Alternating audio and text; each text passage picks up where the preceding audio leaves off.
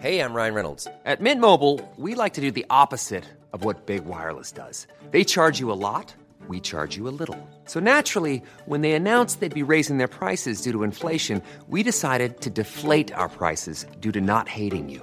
That's right. We're cutting the price of Mint Unlimited from $30 a month to just $15 a month. Give it a try at mintmobile.com slash switch. $45 upfront for three months plus taxes and fees. Promo rate for new customers for limited time. Unlimited more than 40 gigabytes per month. Slows. Full terms at mintmobile.com.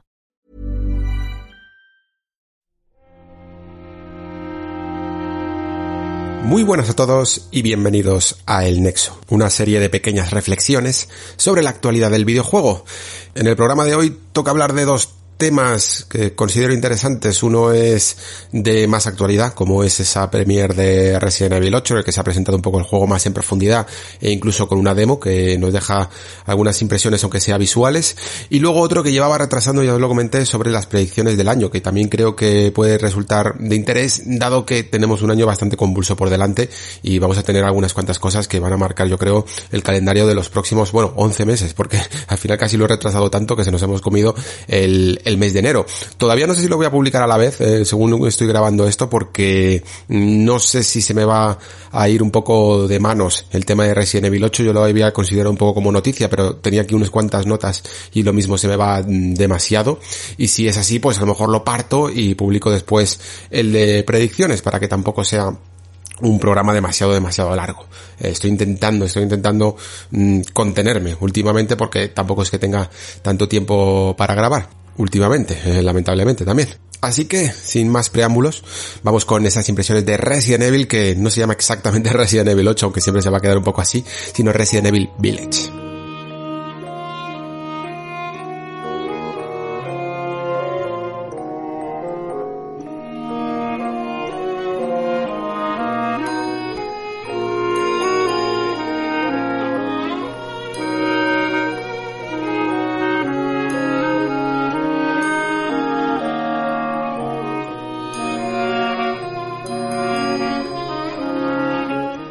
Parece que Capcom se está animando a esto de los directs, ¿no? Eh, como viene siendo habitual últimamente por casi todas las compañías y lo ha dedicado en exclusiva incluso con esos World Premiere como si fueran esto de nuevo eh, los Game Awards su propio, sus propios trailers sobre eh, Resident Evil Village o Resident Evil 8, como lo queráis. Sabéis que incluso la propia eh, palabra Village guarda un poco en números romanos esa, ese número 8, ¿no?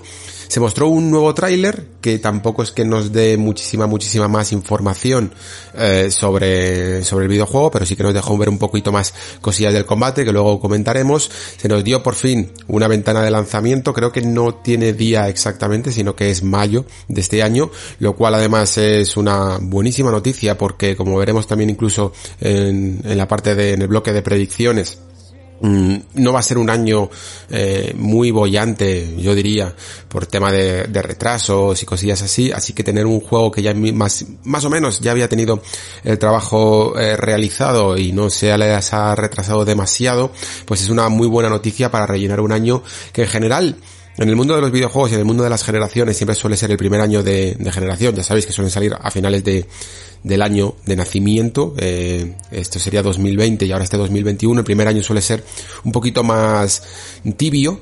Igual que lo fue en su momento 2014, ¿no? 2014 nadie lo recuerda exactamente por ser un gran, gran año, ¿no? De todos los que ya hubo a lo largo de una generación que al final yo creo que ha sido bastante buena. Mm, no ha sido, probablemente fue el, el año más flojo de todos, ¿no? Los, los, estudios siempre van cogiendo un poquito de rodaje, eh, van eh, investigando un poco las máquinas y, y, suelen ser también mucho producto intergeneracional, pero de eso mm, Resident Evil 8 tampoco es que se libre mucho, yo diría. Eh, por ello mismo, se ha anunciado también que, el juego va a tener versiones tanto de PlayStation 5, Xbox Series X, eh, Series S, imagino que también, evidentemente, y PC, pero también tendrá versión para Xbox One y para PlayStation 4.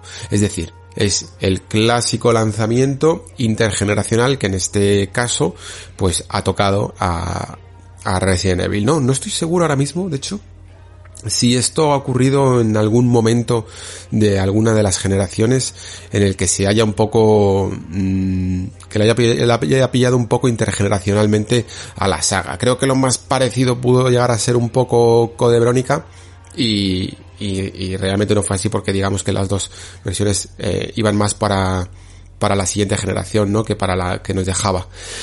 Así que hablaremos un poco también de, cómo es el aspecto visual, que ya no solo hemos podido llegar a ver incluso en el tráiler, ¿no? Sino que también incluso el hecho de poder tener esta demo eh, llamada Maiden nos ha dejado también mm, poder probar nativamente, ¿no? Ya no solo simplemente a través de una señal de, de, de vídeo comprimido, sino probar nativamente cómo se ve exactamente el videojuego, ¿no? Y luego también, como último anuncio, pues tenían este multijugador llamado Resident Evil O algo parecido, del que tampoco me voy a centrar mucho porque ya sabéis que es que tampoco es mi campo.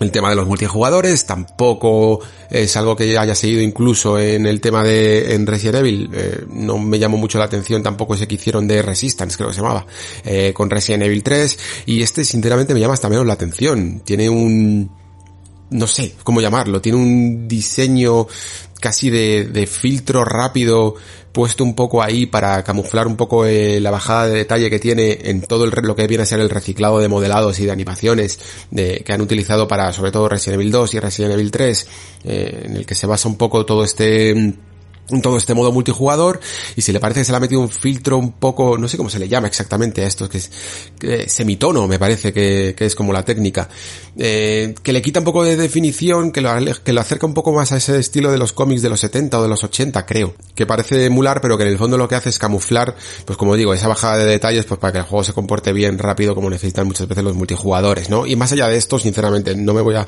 parar en, en detalles porque ni lo he investigado ni sinceramente me interesa. Y yo creo que en el fondo, esto es algo que podréis si queréis comentar en los, en los comentarios, hasta qué punto la saga que siempre se ha centrado muchísimo desde, no sé cuál fue el primero, si ese, si ese juego de Nintendo 3DS que llegó antes incluso de Resident Evil Revelations, no me acuerdo cómo se llamaba, que, que ya presentaba modo multijugador, que ya era exclusivamente multijugador, parece que la saga siempre se ha empecinado en intentar meter un modo de estos como si quisiera participar de alguna manera en, esta tendencia cuando el público de Resident Evil no le veo yo del todo muy, no sé, muy por la labor, en el fondo, de, de dedicarle más tiempo al multijugador. Creo que además, pues bueno, eh, a lo mejor como una excentricidad y como una manera de, yo que sé, de alargar o de, de, de dar más empaque al contenido que tenía Resident Evil 3, que era relativamente escaso eh, añadirle un modo multijugador, pues mínimamente se podía tener una justificación para ponerlo al precio que tuvo el videojuego, pero en el caso de una entrega nueva como es Resident Evil Village Resident Evil 8, no sé hasta qué punto es del todo necesario, pero bueno, creo que es incluso eh, gratuito y, y, eso pues hace que que en, el fondo tampoco tengamos por qué criticar lo demás, ¿no? Simplemente que quiera acercarse pues se acercará y pero no deja de ser yo creo ya os digo más que una manera de reaprovechar mucho de ese trabajo construido sobre todo sobre todo eh, gracias a que Resident a los remakes de Resident Evil 2 y Resident Evil 3 tienen un buen componente de acción, ¿no? Entonces acelera un poquillo eso y gracias a que también Capcom últimamente está rodeada de estudios que quizá a lo mejor deberíamos de hablar un poco de eso de nuevo con Resident Evil 4 Remake, con el rumoreado Resident Evil 4 Remake, pues parece que tiene la suficiente manga ancha para poder hacer este tipo de modos, ¿no?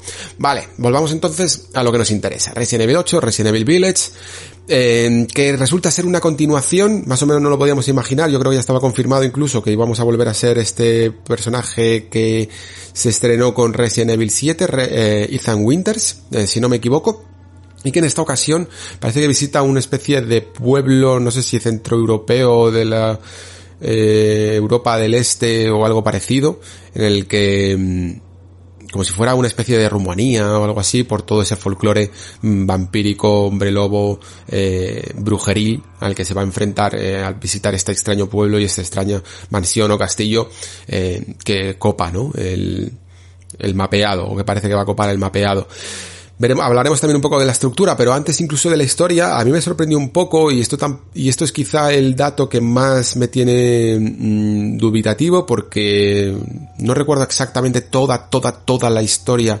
de Resident Evil 7, entonces si me lo podéis confirmar, pero Resident Evil 8 mm, parece que Ethan va en busca de, de su hijo, ¿no? De su hijo que, que además debe de ser un bebé y que tuvo con con Mía, ¿no? En cualquier caso no parece del todo un MacGuffin cualquiera, sino que mm, ya por la propia iconografía del videojuego, por esas eh, imágenes que se ven a lo largo de la visita por todo el pueblo que ya se han dejado ver por los trailers, parece que el, no sé, los, los bebés, o al menos este bebé puede llegar a tener un cierto poder que se que buscan los antagonistas, los villanos de, del videojuego, ¿no? O sea que debe de haber algo, por lo menos no sé si en este bebé en especial o en los bebés, que, que busca esta gente pues para perpetuar su culto a lo que sea de este virus y de la mutación de este virus, ¿no?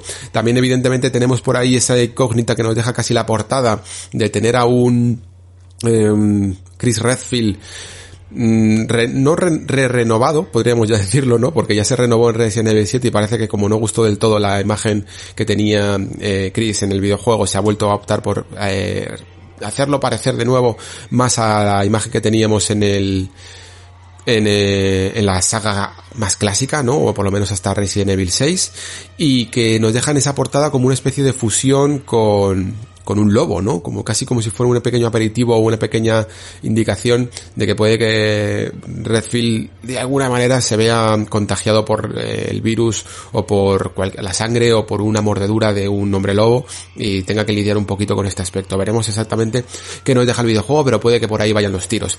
Tampoco me quiero olvidar un poco de esto que he dicho de, de la renovación visual del diseño de Chris porque yo entiendo perfectamente que nosotros tengamos ya una imagen de cómo es este personaje y tal, pero no me parecía del todo descabellado lo que hicieron en Resident Evil 7. Otra cosa es que no nos gustara o que gustara más o que gustara menos el, la imagen que tenía Chris en Resident Evil 7, pero sí que me gustaba la filosofía que había detrás de ello, que era en plan salirse un poco del diseño visual más casi mm, anime 3D o más clásico de la saga que se antojaba más modelos tridimensionales que personajes reales, ¿no? Lo que se buscaba sobre todo en Resident Evil 7, y creo que es una de las cosas que también nos gustó mucho a todos, fue eh, la apuesta por el hiperrealismo, porque le venía muy bien una saga que, no, no una saga, sino una entrega que buscaba que ese hiperrealismo se contagiara por lo visceral, ¿no?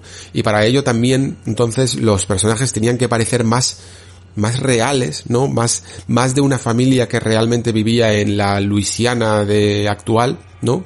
Una familia rural que vivía en la, en la Luisiana de, de, a día de hoy, que una familia de videojuego, ¿no? Que, que algo que, que intentara imitar el videojuego. Y además es que los modelos y los motores de Capcom siempre eran como muy parecidos, ¿no? A la hora de formar ciertos personajes con un estilo que no había del todo varillado casi desde, bueno, desde la etapa yo diría de PlayStation 2, ¿no? Si os fijáis, los modelos de Resident Evil 4 mm, se podían ver a, a, lo largo de Resident Evil 5, de Resident Evil 6 y, y, no fue hasta Resident Evil 7 cuando realmente se apostó por ese, por ese hiperrealismo, ¿no? A mí me gustaba esto y de hecho el juego más o menos lo mezcla porque todavía tenemos personajes secundarios o también está eh, Villana, que ahora se ha confirmado que se llama Lady Dimitrescu, que, que tiene un aspecto hiper mega realista, ¿no? Eh, la verdad es que le, le sienta fabulosamente bien. Yo mm, esa, ese GIF que yo creo que hemos visto todos, que se gira con la mano en la cintura,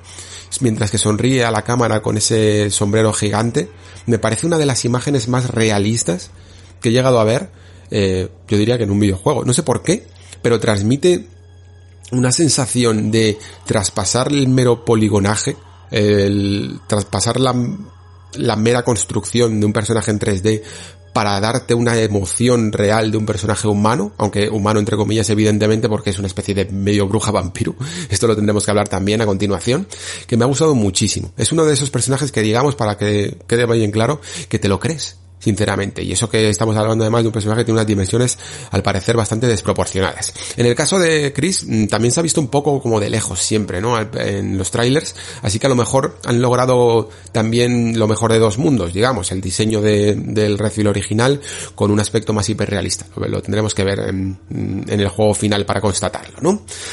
Vale, eh, quiero hablar de los de la estructura de los Resident Evil tal cual sobre todo están llegando a evolucionar en los últimos juegos más que quitando un poco los remakes no que tienen que hacer un poco de, de homenaje siempre al diseño original pero en general incluso se puede atribuir a toda la saga. Creo que los Resident Evil siempre han mantenido un espíritu muy digamos eh, similar en todas las sagas no y que se podría y que además me gusta porque es muy sencillo de estudiar. Básicamente parecen mini Metroidvanias eh, con áreas muy pronunciadas y muy limitantes y que una vez que terminas, digamos, con, con ese área, pasas a la siguiente y te olvidas ya, ¿no?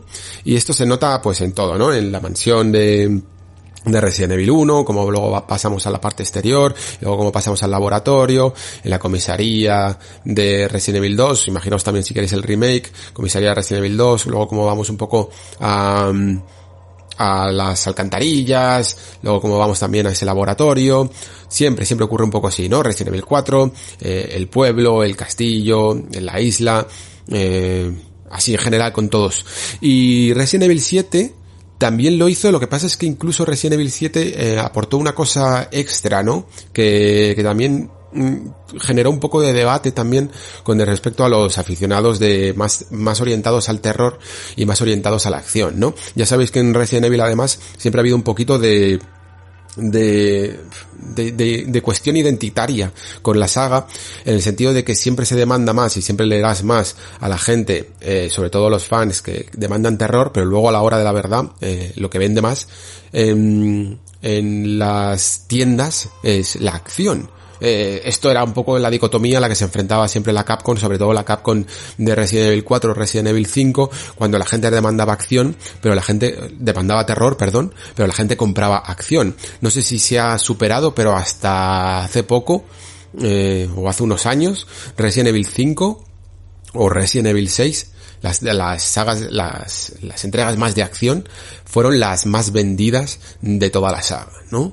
Y esto por mucho que ahora, digamos, eh, haya encontrado una especie de equilibrio de la fuerza eh, Capcom con, con su doble vertiente, ¿no? Con que Resident Evil 7 fuera un juego más de survival horror, mientras que Resident Evil 2, Resident Evil 3, aunque tenían esos efectos, esos, sí, ese talante de terror todavía en su fuero interno, sí que permitían al jugador, pues, eh, darle un poco más de rienda suelta al gatillo, ¿no? Y a las armas de fuego más potentes.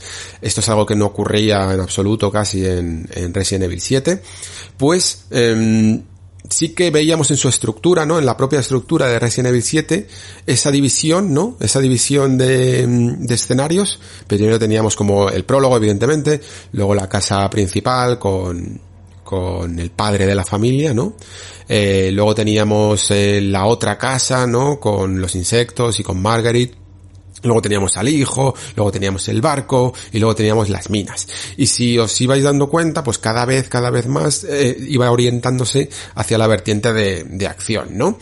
Esto quizá era también espíritu de su tiempo, porque Resident Evil 7, eh, digamos que yo creo que se originó también en base, esto creo que lo comenté el otro día, se originó en base a esa nueva vertiente del terror que nació después de la saga, evidentemente, que, que nació, pues yo diría que a finales de a principios de la anterior generación o a finales de la anterior a la que nos deja, ¿no?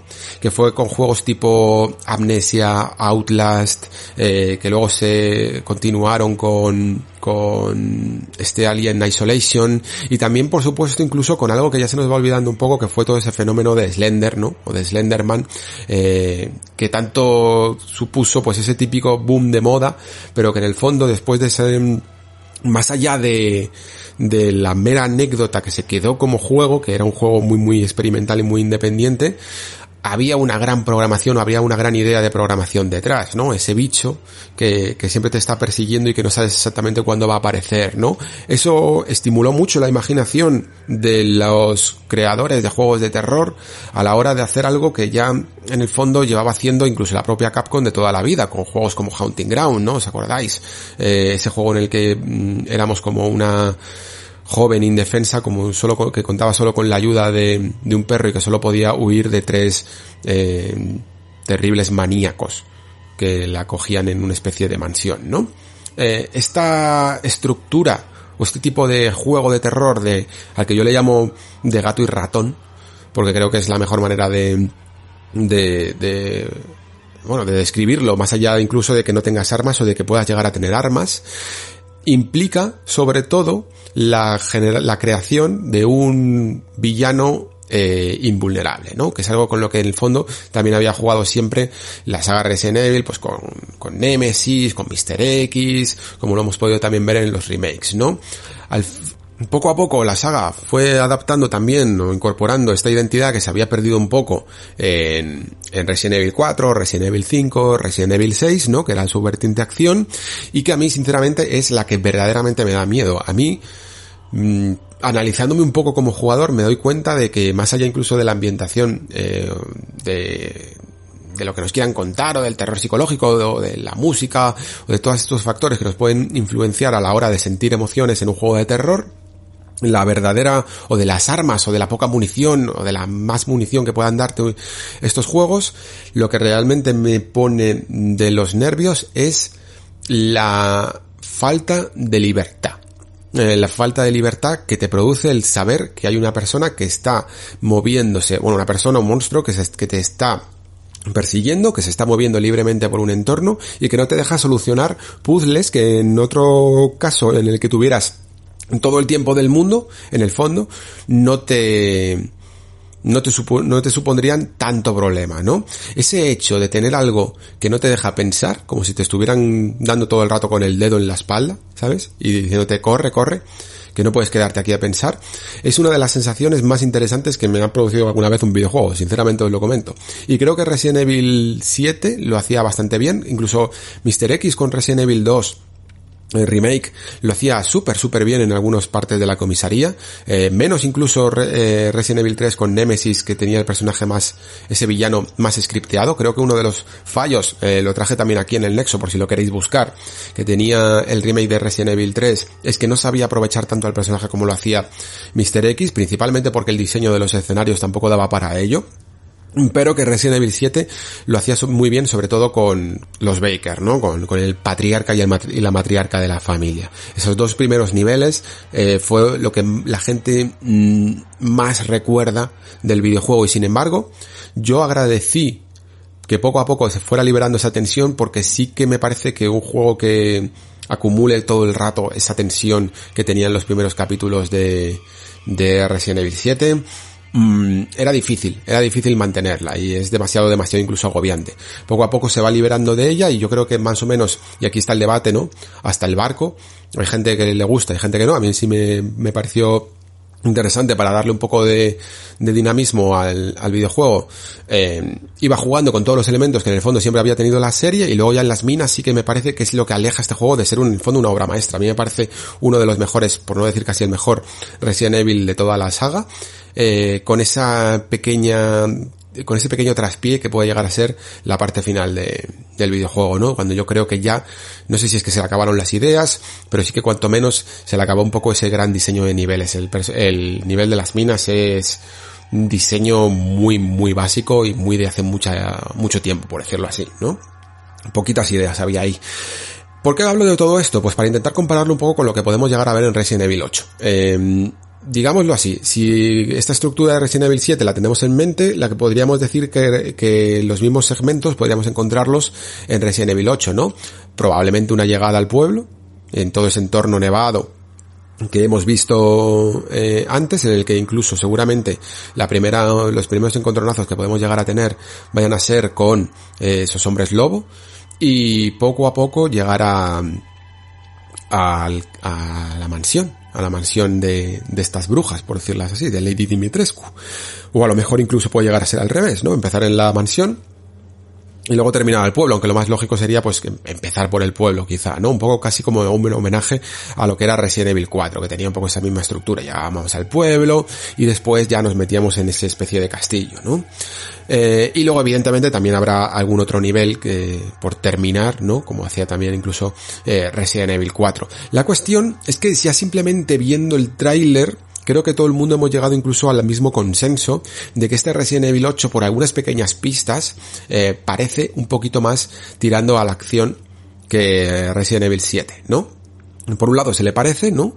Tiene incluso esos momentos, sobre todo en esa mansión, en el que nos van a, perseguir ciertos personajes y tal, y que puede llegar a ser un poco más eh, terrorífico. Pero es que ya incluso la propia ambientación, la propia atmósfera em, del juego mm, me parece menos opresiva de lo que es Resident Evil 7. Y quizás esto incluso lo hayan tenido en cuenta, ¿no? Para, creo que Capcom sabe que aunque consiguieron algo increíble con Resident Evil 7, para demasiada gente, para demasiada gente según las ventas, ojo, no según la, la calidad o, o, lo que luego mucha gente admiró de, de Resident Evil 7. Para mucha gente era demasiado opresivo, demasiado oscuro, demasiado siniestro, demasiado visceral, demasiado todo, ¿no? O sea, es que realmente, digamos que, si tuviéramos que hacer una analogía con el cine, pues eh, Resident Evil 7 sería Las colinas tienen ojos, ¿no? O alguna cosa así, eh, y Resident Evil 8 pues sería casi más una especie de Drácula eh, para que me hagáis, para que me entendáis un poco las distintas variantes eh, de terror que pueden llegar a ver, ¿no? La del 7 me parece sin duda mucho más visceral, mucho más eh, siniestra en el sentido corpóreo, ¿no? El, el, la Resident Evil 8 parece casi más, eh, por los propios monstruos, un terror casi más mitológico. Pero más allá de eso, incluso de la, de la atmósfera, eh, cabría también mencionar que evidentemente otra de las pistas que nos deja entender que es un juego mucho más centrado en la acción, es que, es, que hemos visto más armas en pantalla, es que hemos visto de nuevo esos rifles de francotirador, eh, y además bien aplicados en el sentido de, de, para matar a buena cantidad de enemigos, hemos visto mmm, cómo nos perseguían varios hombres lobo, además de gigantes, ¿no? Que, que, también les acompañaban, que sí que es verdad que lo usaban un poco para demostrar que, digamos que los enemigos se pueden atacar en, entre sí mismos, que, que hay una cierta física alrededor de ellos, pero también nos demuestra que aquí vamos a ver un arsenal muchísimo, muchísimo, muchísimo más grande y variado que, que, el que teníamos en Resident Evil 7. Y quizá la prueba definitiva es ese maletín, ¿no? Mientras que teníamos una especie de inventario muy básico y limitado, perfectamente diseñado para ello, ¿no? En Resident Evil 7 para coger, creo que eran como 8 objetos, y cuatro armas y las armas ocupaban simplemente una casilla más dentro del equipo, del inventario eh, y no era un casillero en el que teníamos que hacer un poco el Tetris como en Resident Evil 4, aquí tenemos un heredero eh, completamente siguiendo exactamente esos pasos de Resident Evil 4, ¿no? Tenemos ese maletín en el que tenemos que mover las armas en vertical, en horizontal para que nos cuadren y lo demás eh, meterlo en el arcón. Tenemos incluso ese especie de buhonero, llamémoslo así, también para hacer homenaje al de Resident Evil 4 que nos venderá todo tipo de armas, de municiones y por lo tanto yo creo que que sí, que, que vamos a tener una entrega eh, que va a virar un poco más a esa parte de acción y que de nuevo pondrá un poco en la mesa ese debate de qué es lo que más le sienta bien a la franquicia. Creo que Resident Evil 8 es un intento más de Capcom por intentar encontrar ese equilibrio que siempre busca, ¿no? De hecho, me parece que en Resident Evil 2 Remake os hablé de esto. Eh, si creo que los primeros minutos de, de, mi reflexión sobre Resident Evil 2 iba, y de hecho el título de, del capítulo, del podcast se llamaba El equilibrio de Capcom, ¿no? Porque Capcom en Resident Evil siempre ha intentado buscar ese equilibrio maestro que le permita vender mucho, que todo el mundo pueda disparar bien a gusto, pero que a la vez sienta una cierta componente de terror, ¿no? Y lo lleva buscando mmm, de toda la vida, yo creo.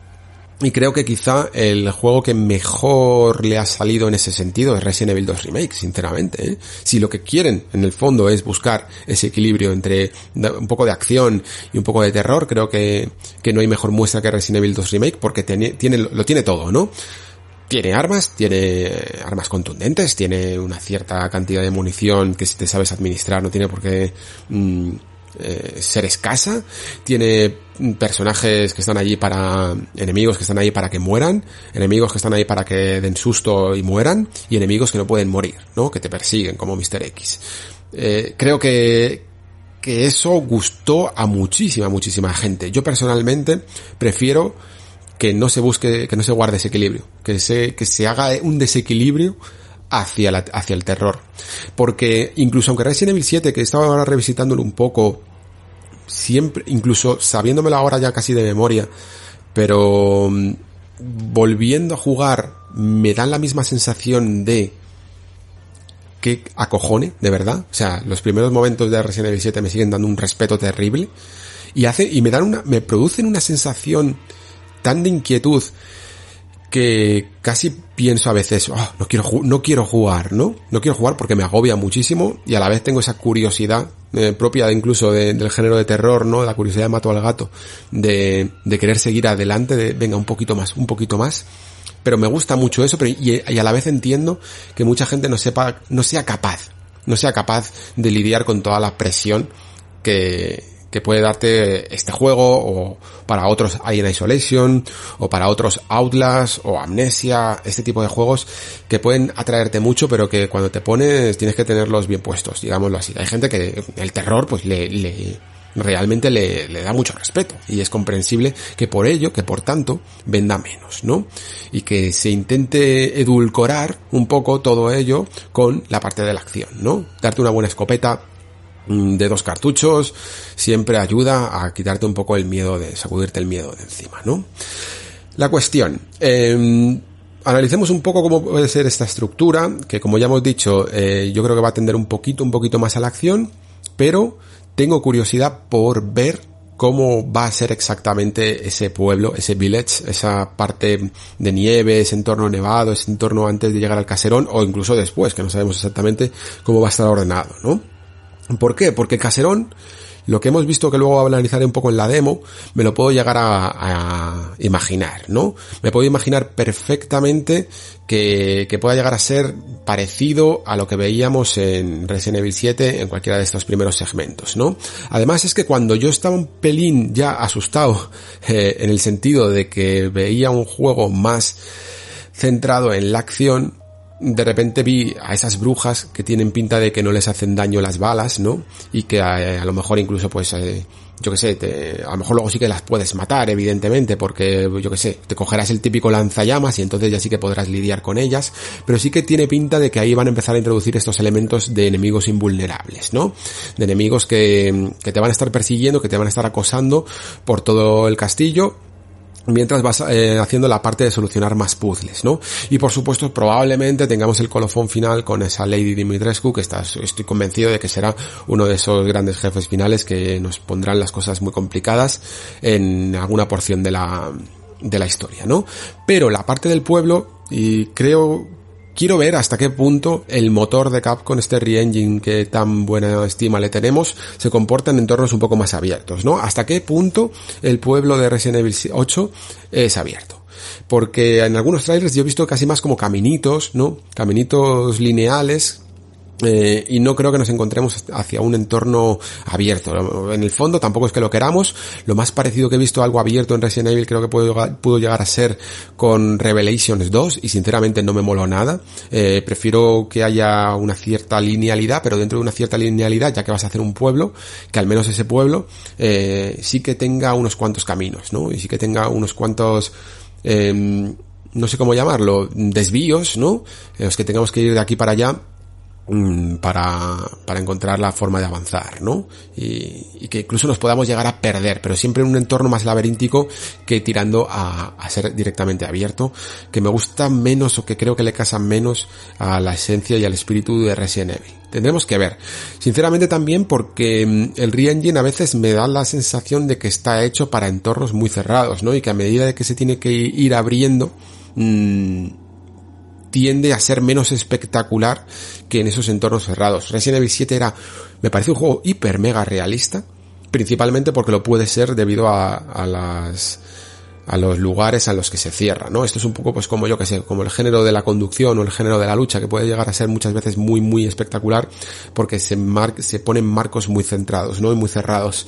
Pues esto ocurre también con esto ocurre evidentemente con todo, ¿no? A mayor escala más complicado es crear ese hiperrealismo, ¿no? Entonces habrá que ver un poco cómo se comporta. Hemos podido llegar a ver, evidentemente, y si no me dejo ningún punto, creo que ya podemos entrar al tema de la demo. Hemos podido ver eh, una muestra con la demo de Maiden, que se ha llamado, ¿no? Que es eh, como la doncella. Eh, es una demo que no intenta, y que me gusta mucho además, que haga esto Capcom. Creo que en el fondo se inspiró mucho en PT. Mm, a la hora de hacer estos teasers mmm, o demos, como lo quieras llamar, pero que avanzaban una manera de, un espíritu del juego más que el juego en sí mismo. Es decir, que lo que vemos en esta demo de Maiden no pertenece, no lo vamos a jugar exactamente en, en el juego principal, ¿no? Quizá mucho menos, yo que sé, mucho menos ambicioso de lo que era PT, porque PT directamente mmm, creo que ni siquiera iba a ser en primera persona, bueno, no sé, no sé exactamente si iba a ser en primera persona, pero no creo que fuéramos a ver ese pasillo, mientras que eh, Maiden sí que se recicla un poco, ¿no? Eh, yo creo que hacen bien, porque es una manera muy inteligente de hacer una demo. No estás enseñando nada de lo que, de lo que ocurre en el videojuego, pero a la vez estás utilizando escenarios, estás utilizando animaciones, estás utilizando formas de jugar a ese videojuego, ¿no? Y en esta demo pues tenemos que, somos como una doncella que está como encerrada, parece que se las van comiendo, ¿no? Eh, a la gente que está en estos calabozos y que tenemos que escapar de, de la mansión. Mm, en un, a través de una serie de pequeños más que puzzles, que no se le puede llamar ni puzzles, es como encontrar el objeto, casi como si fuera una aventura gráfica, encontrar el objeto adecuado para poder seguir adelante, ¿no? Ni siquiera tenemos ninguna de las mecánicas que podemos llegar a entender que van a haber en Resident Evil 8. No tenemos ni persecuciones, ni tenemos eh, armas, eh, ningún tipo de mecánica, ni, de, ni los clásicos puzzles que vamos a, a encontrar, ¿no? Simplemente es, y casi que es como un subtítulo de, de la demo, una demo técnica visual, ¿no? Un ejemplo visual. Y claro, por lo tanto, yo creo que debemos de hablar casi más de eso, de, de cómo se ve Resident Evil 8, de cómo se va a ver Resident Evil 8, porque en el fondo este castillo Dimitrescu o mansión Dimitrescu o como se llama, eh, sí que la vamos a ver exactamente igual en el juego. Y creo que personalmente, esto supongo que también habrá muchas divisiones, no, no me ha sorprendido tanto como tampoco es que lo esperara, ¿vale? Eh, pero sí que me parece un poco exagerado, a lo mejor incluso lo que hablaban en un tweet eh, Capcom de que estaban, eh, pues yo qué sé, la típica frase hecha esta de, de em, pushing the limits, ¿no? De alcanzar los límites de lo que se puede hacer con PlayStation 5 y ni de coña.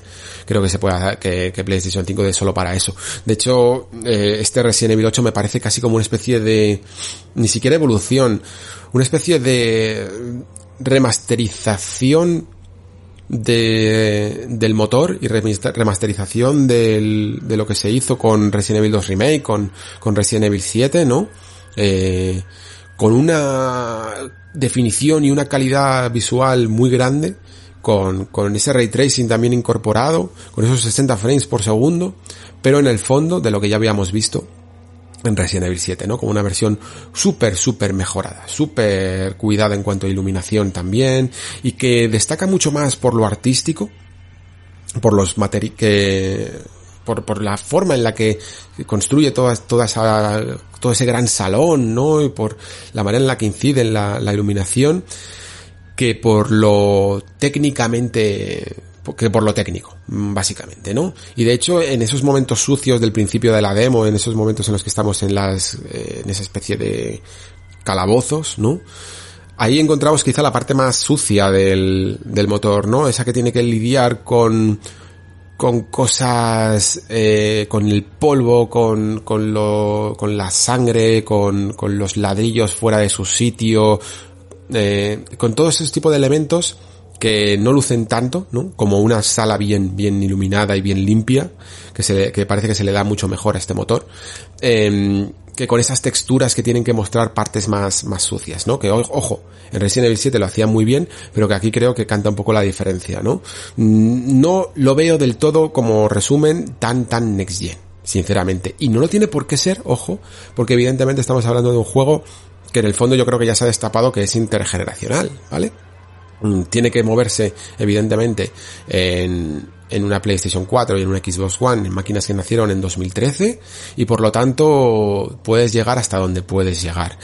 El tiempo de desarrollo tampoco ha sido el más grande. Si hubiéramos querido y si exigimos, evidentemente, que aquel que exija y que le parezca que esto no es suficiente, ¿no? Que, se debería haber hecho un, yo que sé, un cambio, un salto en el motor mucho más grande, entonces tendría también que exigir un tiempo de desarrollo mucho más longevo. y nos podríamos estar hablando de que este Resident Evil 8 lo tendríamos que haber tenido para dos años más tarde si queremos realmente notar ese cambio, ¿no? Yo personalmente prefiero que, que sea como es, que sea un juego intergeneracional, que nos alimente este 2021 que va a ser muy muy escaso en cuanto a lanzamientos, sobre todo grandes superproducciones, y que lo tengamos a base de un motor que sigue luciendo súper bien, que sigue moviéndose y respondiendo súper bien, aunque evidentemente no nos sorprenda como un gran juego next gen, ¿vale? Eh, soy capaz de aceptarlo. Sobre todo teniendo en cuenta lo que he comentado antes, que, que Resident Evil 8 eh, se nota ciertamente continuista, ¿no? Que esto es quizá una de las cosas que me faltaban por decir antes de meterme con la demo.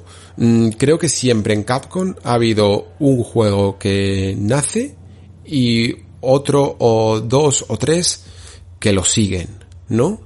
Que siguen la estela. Eh, nace Resident Evil 1 y luego salen Resident Evil 2, 3, incluso Code Verónica, que le siguen la estela que, que, incluso en algunas cosas lo mejoran evidentemente porque tienen la oportunidad de redefinir ese trabajo, pero que no marcan la pauta. Y luego sale Resident Evil 4 y luego sale el 5, el 6 que le siguen la estela y que en este caso incluso yo creo que, ni siquiera consiguen en el fondo mejorar eh, muchas cosas, ¿no? Y luego nace este 7 que, que cambia de nuevo, que es el que revoluciona y el 8 a mí me da que va a seguir un poco la pauta, ¿no? Eh, no espero en él un, una revolución tal como fue el 7. Y por lo tanto es muy probable, porque yo soy así directamente, porque yo, yo valoro mucho más esos cambios de filosofía que esas redefiniciones que lo mejoran. Incluso aunque Resident Evil 8, imaginemos, termina siendo un juego mucho, mucho mejor que Resident Evil 7, creo que en mi recuerdo siempre mm, va a permanecer mejor Resident Evil 7 porque tiendo más a, a quedarme impactado por lo nuevo que por lo redefinido que por lo refinado. Es como, por ejemplo, Breath of the Wild 2 cuando salga. Breath of the Wild 2 se, se especula, y parece que va a ser así, que sigue mucho la estela de Breath of the Wild, ¿no?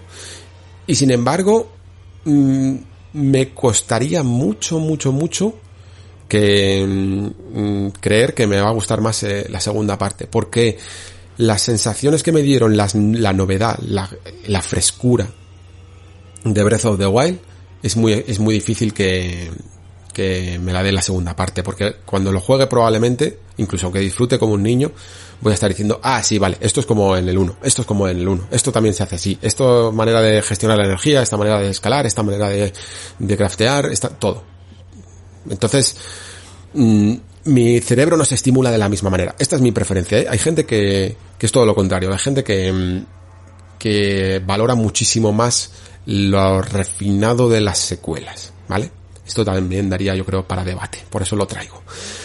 Volviendo otra vez a la demo, eh, también incluso he llegado a ver que, vale, evidentemente es una demo, pero que la base de un Resident Evil incluso la base de Resident Evil 7, que lo he puesto un poco por las nubes siempre, eh, es muy básica en cuanto a la manera de explorar. Si bien creo que estuvo muy bien que, que pasaran a la primera persona, conseguía ese ambiente que necesitaba, eh, había algunos puzzles que estaban bien, mm, la acción se puede, se puede mejorar, pero, pero bueno, digamos que, que, mm, que funciona, ¿no? Creo que la parte de exploración es muy básica en estos juegos. Este, terminas siempre haciendo un poco lo mismo, ¿no? Buscando ese maldito objeto que algunas veces lo tienes delante de las narices y no lo ves porque no aparece el icono, no está suficiente cerca, como por ejemplo en este caso con una especie de copa que hay encima de la mesa, y es buscar el maldito objeto eh, y, y, poner, eh, y poner lo que encuentras de ese objeto en otro sitio por decirlo así. Casi todos los puzzles se solucionan de esta manera. Y al final, casi la gran dificultad de estas cosas se encuentra más en lo que os digo, en, por, en dar con, con el objeto concreto, ¿no? Con, con encontrarlo como si fuera un pixel hunting de una aventura gráfica en el que tenemos que encontrar ese pixel que, que significa el objeto que otra cosa, ¿no? Y, la dificultad radica en que si no lo encuentras, pues muchas veces vas a tener que estar dando vueltas y vueltas, y si encima tienes a un personaje que te está todo el rato persiguiendo, pues te pones más nervioso y te cuesta más encontrarlo, pero que es algo que en el fondo ya está, creo que ya está explorado. Y me gustaría ver si Resident Evil 8 es capaz un poco de salir de ahí que en el fondo, en la, por lo menos por esta demo, que ya os digo, es más bien una demo técnica visual, eh, no lo parece. Parece que la exploración va a seguir siendo relativamente básica y se va a centrar mucho más en los componentes de acción, ¿no? Entonces veremos un poco en qué se, en qué queda todo eso.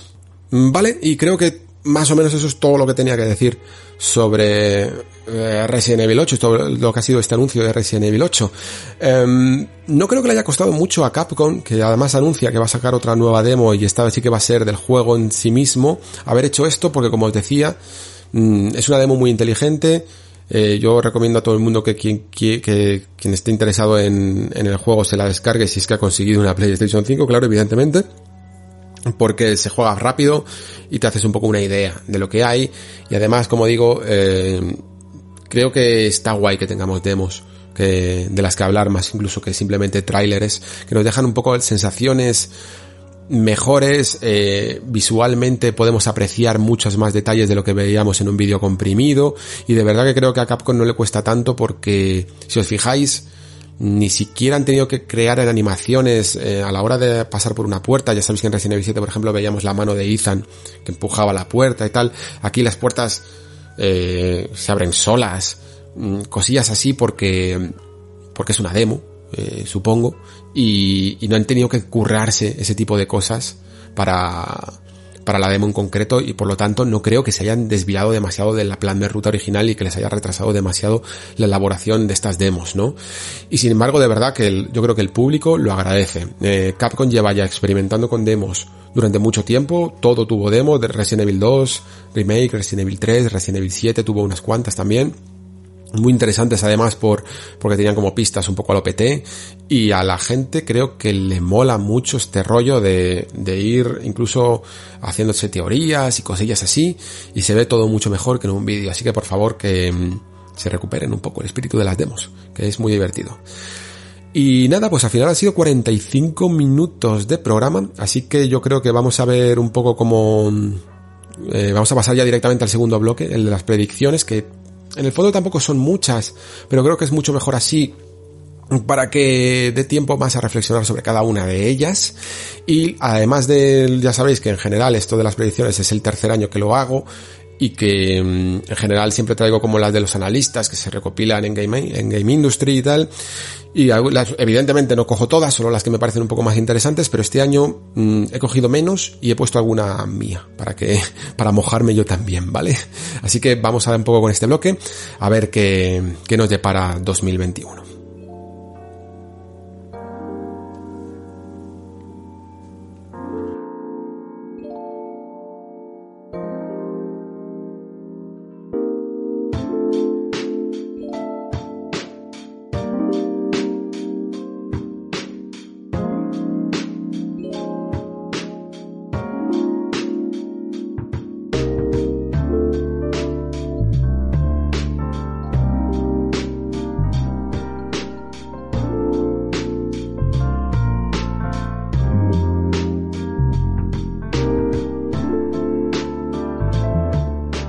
Bien chicos, pues vamos a empezar con, con esas predicciones para el año, un año que además ya sabéis todos cómo va la cosa, eh, seguimos en plena pandemia, seguimos con un plan de ruta que incluso con vacunas eh, probablemente se eh, ocupe casi todos los meses de 2021. La OMS ya ha dicho que, que incluso con administrando las vacunas hacia, hacia verano todavía probablemente tengamos muchas de las secuelas de la pandemia, de, lo de la parte más dura de la pandemia, incluso a lo largo de todo el año.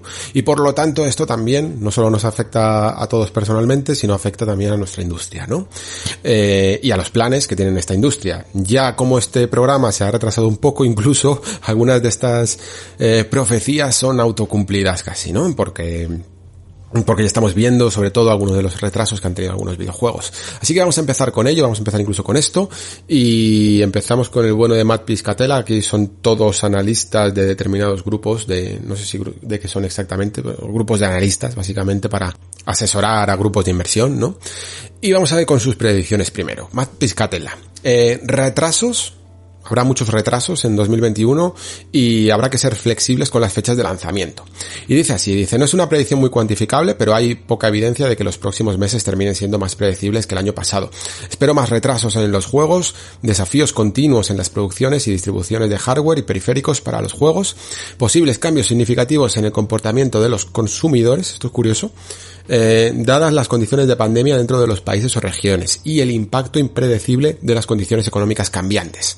Las empresas que mejor puedan sortear estas incertidumbres tendrán, tendrán una ventaja no es el momento de enamorarse de un plan o de una fecha en particular.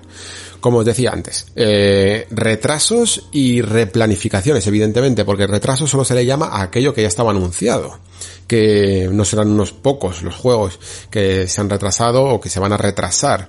Mm, tenemos ya ciertos ejemplos, ¿no? Tenemos ese juego de Harry Potter, Hogwarts Legacy, si no me equivoco, que ya ha anunciado su, su retraso, Creo que este Riders Republic, me parece que se llamaba, de Ubisoft, que es esta especie de mundo abierto a lo de, deportes extremos, una especie de trials pero en tres dimensiones y con muchos vehículos que teníamos que... A mí me parecía bastante interesante, por cierto, para lo poco que me gustan los juegos de, con vertiente multijugador, pero que también ha anunciado un retraso y yo diría que incluso hay otros juegos que por no haber puesto cierta fecha de lanzamiento, no se le puede llamar retraso, pero que en el fondo están retrasándose, ¿no? Uno de ellos, por ejemplo, sería Elden Ring, eh, otro sería este Dying Light 2, que, que, va acumulando ya retrasos, yo creo que no solo producto de la pandemia, sino producto de ciertas decisiones de diseño, y, y no van a ser solo estos juegos, sinceramente. supongo que los que más se irán notando, y los que más bombo harán, serán los de First Party. En el, en el momento en el que se anuncie una especie de retraso para Gran Turismo 7, por ejemplo, pues se ha bastante sonado. En el momento que se anuncie de Ratchet Clank o de cualquiera de estos juegos, esperemos que no de Halo Infinite porque ya acumulaba un retraso, pero, pero van a ser los más sonados y va a ser cuando realmente notemos que, ojo, que este año también eh, las condiciones no son las adecuadas para hacer videojuegos, evidentemente. Es complejo y sobre todo creo que además nos da otro aspecto también a analizar, ¿no? Y es que los juegos, bueno, los desarrollos más bien independientes, eh, con menos presupuesto y con formas más flexibles y más fáciles de solucionar ciertos problemas en las producciones, van a ser no beneficiados, sino que digamos que menos afectados por ello, ¿no? Eh, creo que era el equipo de Frictional con, a la hora de hacer juegos como Soma o Amnesia y tal, los que hablaban que su estudio ya estaba adaptado al teletrabajo desde hace muchísimos, muchísimos años, ¿no? Y que tenían pues gente en Suecia y en gente incluso creo que en España, eh, en determinados, en diversos países, ¿no? Y todo lo podían eh, hacer pues yo que sé, a través de digamos que un desarrollo en la nube o de ir mandando cada uno un poco su, su parte del, del proyecto que, entiendo que tiene también grandes, grandes desafíos de por medio, ¿no? Pero que les funcionaba muy bien y que podían trabajar eh, de esa manera sin tener una oficina mmm, eh, centralizada, ¿no?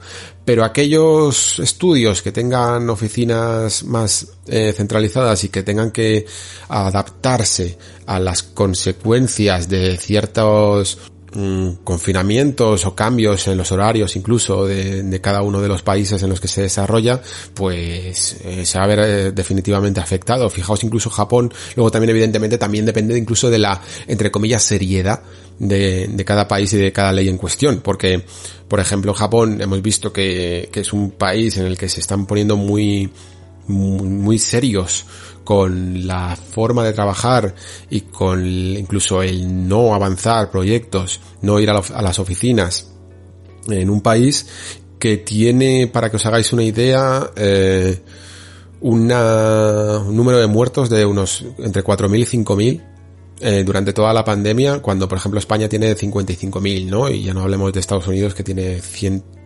300.000, me parece, no sé cuánto era, una barbaridad.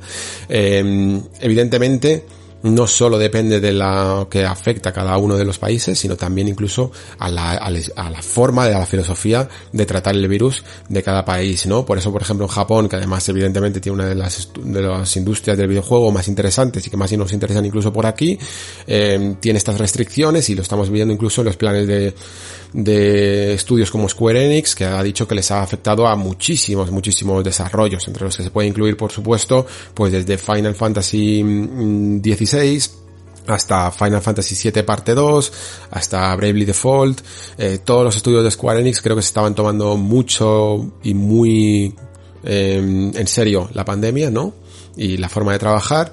Y quizá incluso pues muchos de ellos estarán incluso en proceso de traslación a determinados tipos de teletrabajo en el caso de que quieran eh, continuar de esta manera o tendrán que ver un poco como como vuelven a, a las oficinas poco paulatinamente, ¿no? Pero mientras que eh, sigamos un poco en este plan en 2021, pues vamos a ver muchísimas consecuencias y muchísimos juegos retrasados. Como decía antes, si 2021 es la analogía de 2014 en cuanto a generación, ¿no? Es el año más pobre mm, la pandemia lo va a empobrecer muchísimo, muchísimo más. Y deberíamos de dar saltos de alegría por cada superproducción y por cada juego interesante que aparezca este año, de verdad os lo digo, ¿eh? Porque mm, por eso hablaba antes de con Resident Evil 8. Resident Evil 8, puta madre, que salga, que salga incluso con intergeneracionalmente, como queráis, pero que salga, porque mm, lo vamos a sufrir, ¿eh?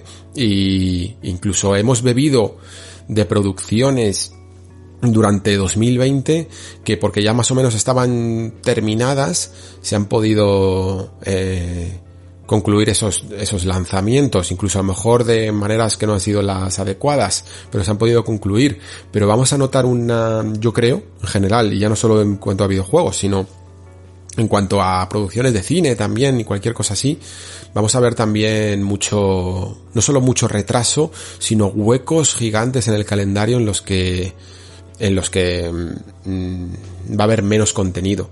De hecho, no sé, esto ya no es mi campo, evidentemente, pero supongo que, que la gente que se dedique al cine y a las series, pues estará analizando mucho lo que hacen ahora el, el video, el video on demand, ¿no? Las, eh, canales tipo Netflix y tal, que a mí me parece curioso la cantidad de parrilla que tienen todavía dispuesta y preparada porque Netflix creo que anunció como, no sé, una tonelada de series para la primera mitad de años y algunas que eran como incluso ambiciosas, ¿no? Pero ya podíamos ver incluso como la segunda temporada de Witcher pues tenía ciertos problemas aparte de que Henry Cavill se haya lesionado, ¿no? Eh, pero sí que empieza a haber ciertos, ciertos retrasos. Mm, aunque sea sencillamente por la logística, que evidentemente los rodajes continúan, pero la logística de tener que hacer pruebas PCR a todo el mundo y tener unas medidas de seguridad, no sé si habéis visto ese vídeo o audio que se filtró de Tom Cruise, que estaba mm, cabreadísimo porque no se seguían las reglas de de cómo trabajar en, con seguridad en la pandemia, ¿no? Pues evidentemente estará retrasando absolutamente, absolutamente todo.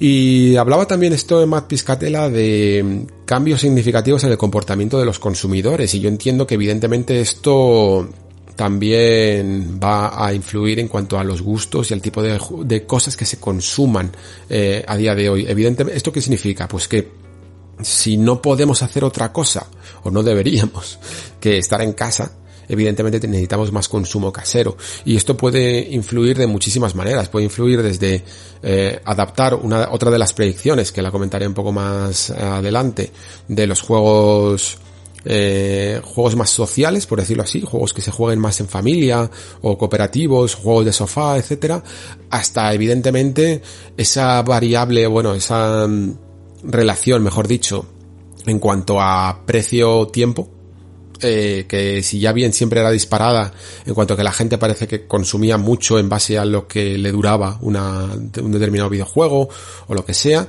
pues en esta ocasión es posible que también lo hagan más, ¿no? Porque si solo puedes estar en casa, si solo tienes eso para consumir, o si este es tu, tu hobby dentro de los... Eh, de lo, del entretenimiento casero, pues vas a querer que te duren más, ¿no?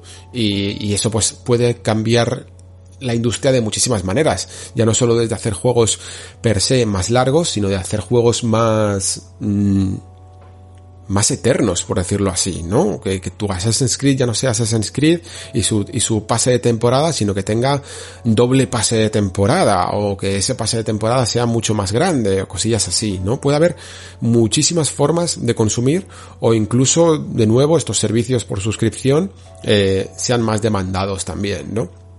Las posibilidades y las implicaciones que está teniendo eh, la pandemia en nuestra forma de consumir entretenimiento está cambiando y cuanto más tiempo dure esto, más va a cambiar, evidentemente, ¿no? Vale, eh, pasamos a la siguiente eh, predicción, que sería que el un poco todas relacionadas con esto que último que acabo de comentar, ¿vale? El contenido y los proveedores de servicio de internet determinarán el futuro de los juegos en la nube.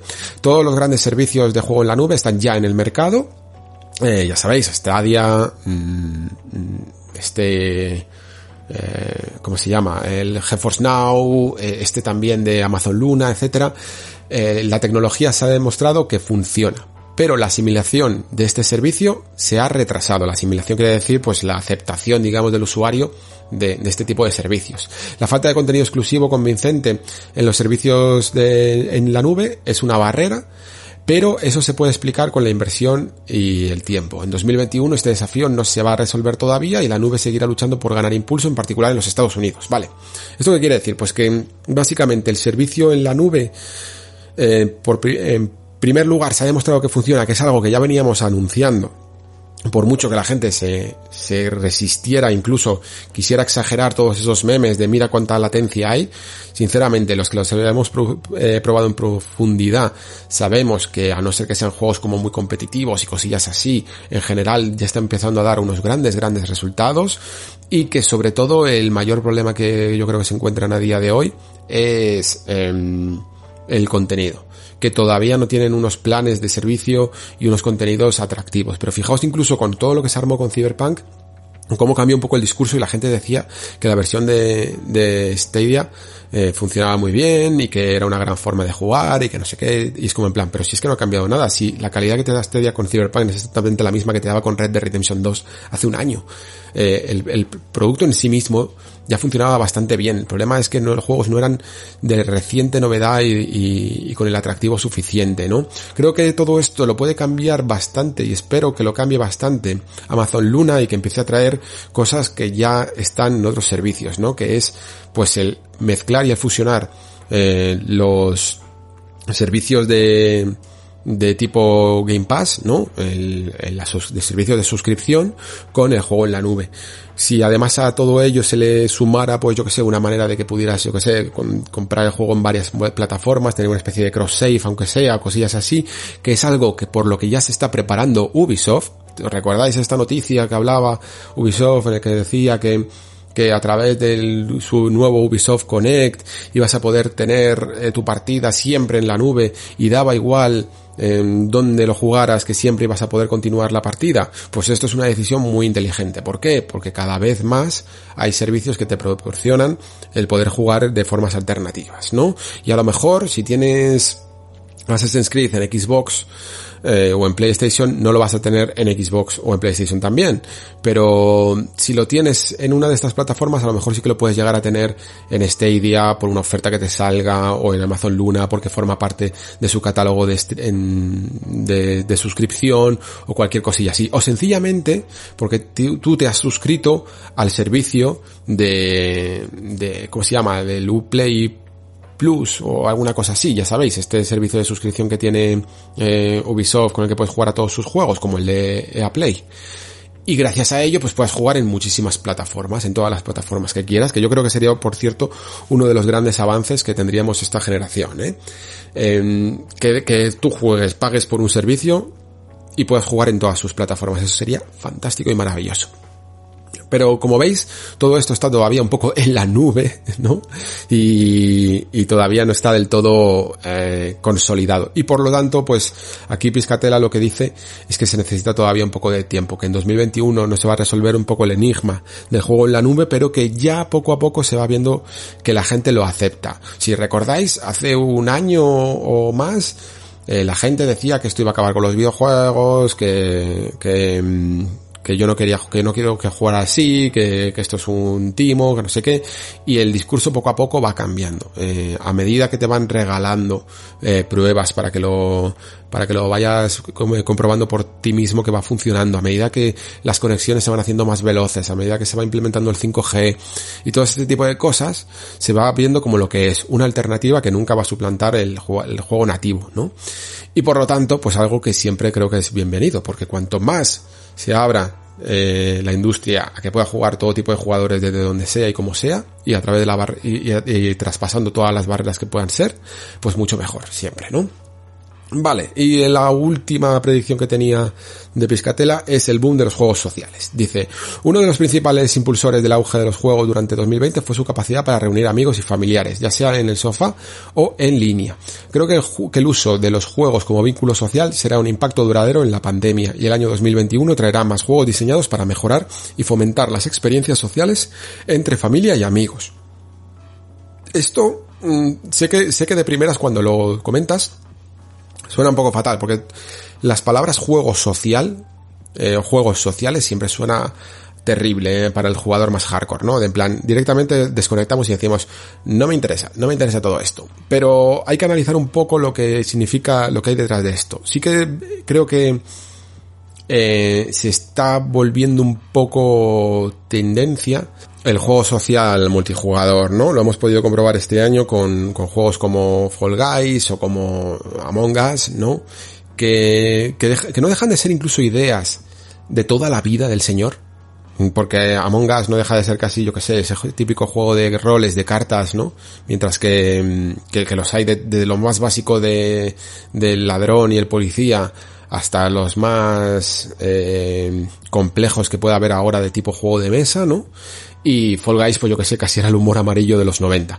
Son ideas que llevan toda la vida, pero que ahora pueden llegar a funcionar, no, no, no porque se haya descubierto nada en concreto, sino porque mm, se está explorando cada vez más el auge de, de, jugar juntos en un mundo que no nos permite jugar juntos, ¿no? Mm, por decirlo así, ¿no?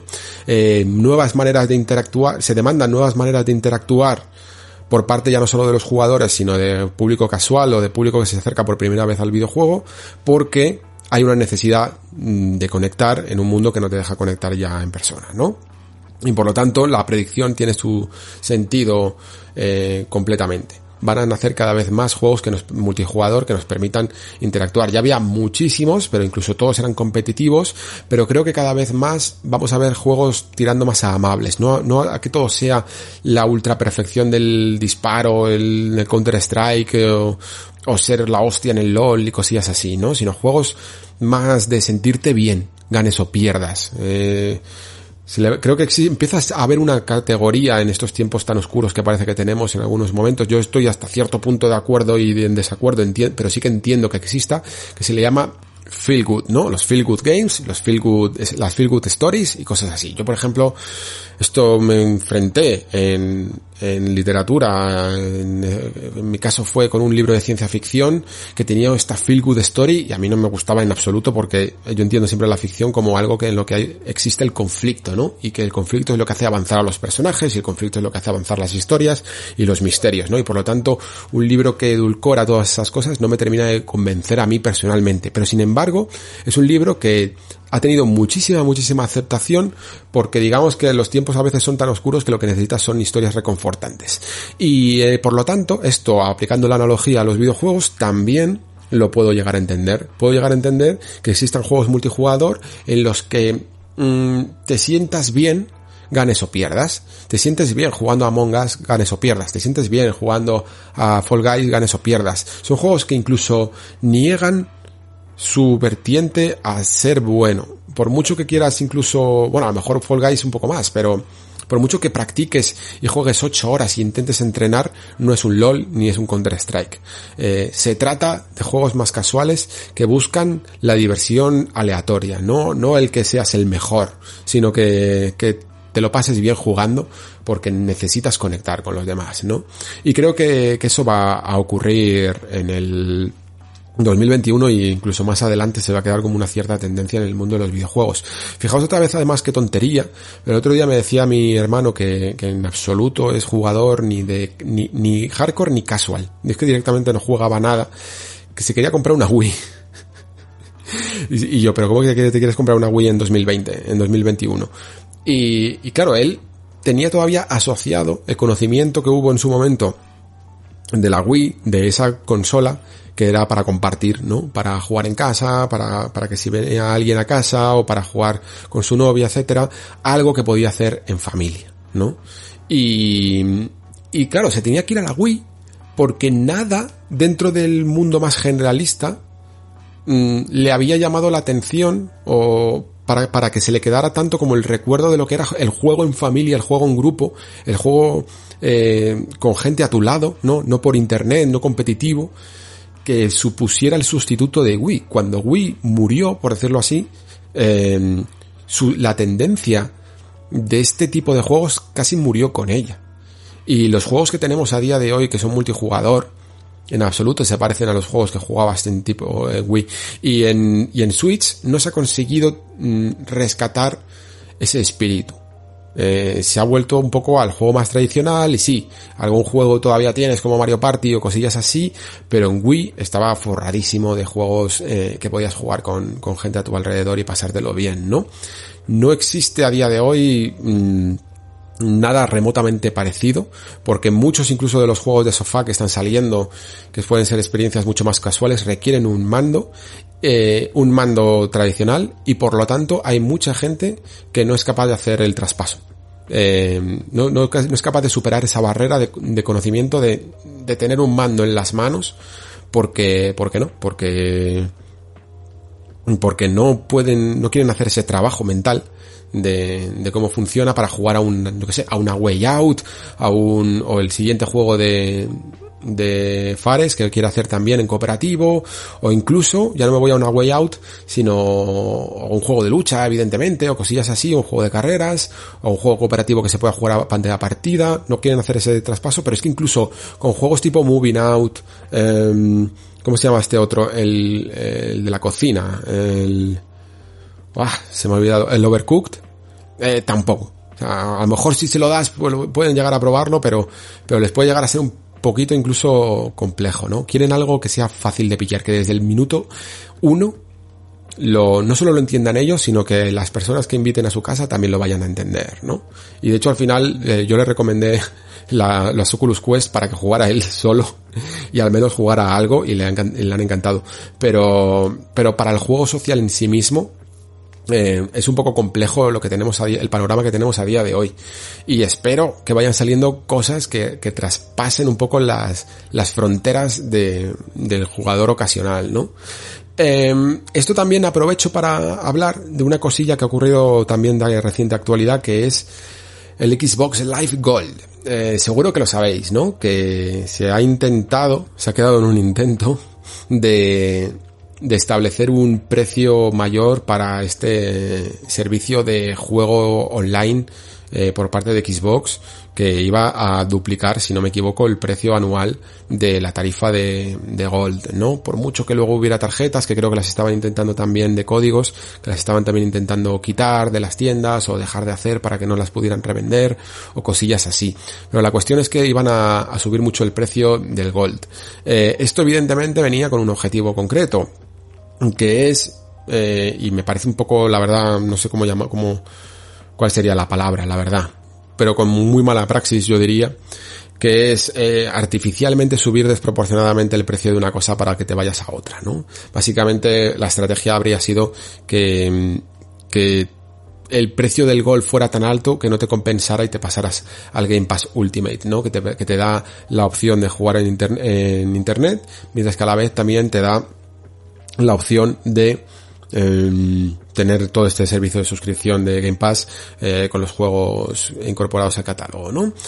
A ver, esto siempre ha sido un poco parte del plan eh, original de Xbox. Lo estoy comentando todo esto por las, dentro de la parte de los juegos sociales, porque digamos que ese revés que ha tenido Xbox a la hora de tener que dar marcha atrás en esta política es eh, precisamente porque no es el momento. O sea, te puede enfadar ya directamente que suban tanto el precio de un servicio. Pero todavía te puede llegar a enfadar más cuando la gente últimamente está demandando muchísimo el juego online porque no tiene otra cosa, que no puede hacer otra cosa, porque muchas veces las interacciones que puede hacer con sus amigos, sí, evidentemente, puedes ponerte a hablar en un chat, pero si quieres además estar jugando y haciendo algo, interaccionando con tus amigos, pues eh, para mucha gente lo tiene que hacer a través de un Xbox, por ejemplo, y tiene que pagar ese servicio, ¿no? Y si no está interesado más que jugar al, yo que sé, al Fortnite o a, o a Call of Duty o cosillas así, no está interesado en el Game Pass, pues le estás forzando demasiado en una época en la que no es, no es de recibo, sinceramente. Porque mucha gente se está apoyando en esto para superar un poco la pandemia en una, en unas condiciones un poco traumáticas en, en algunos casos, ¿no?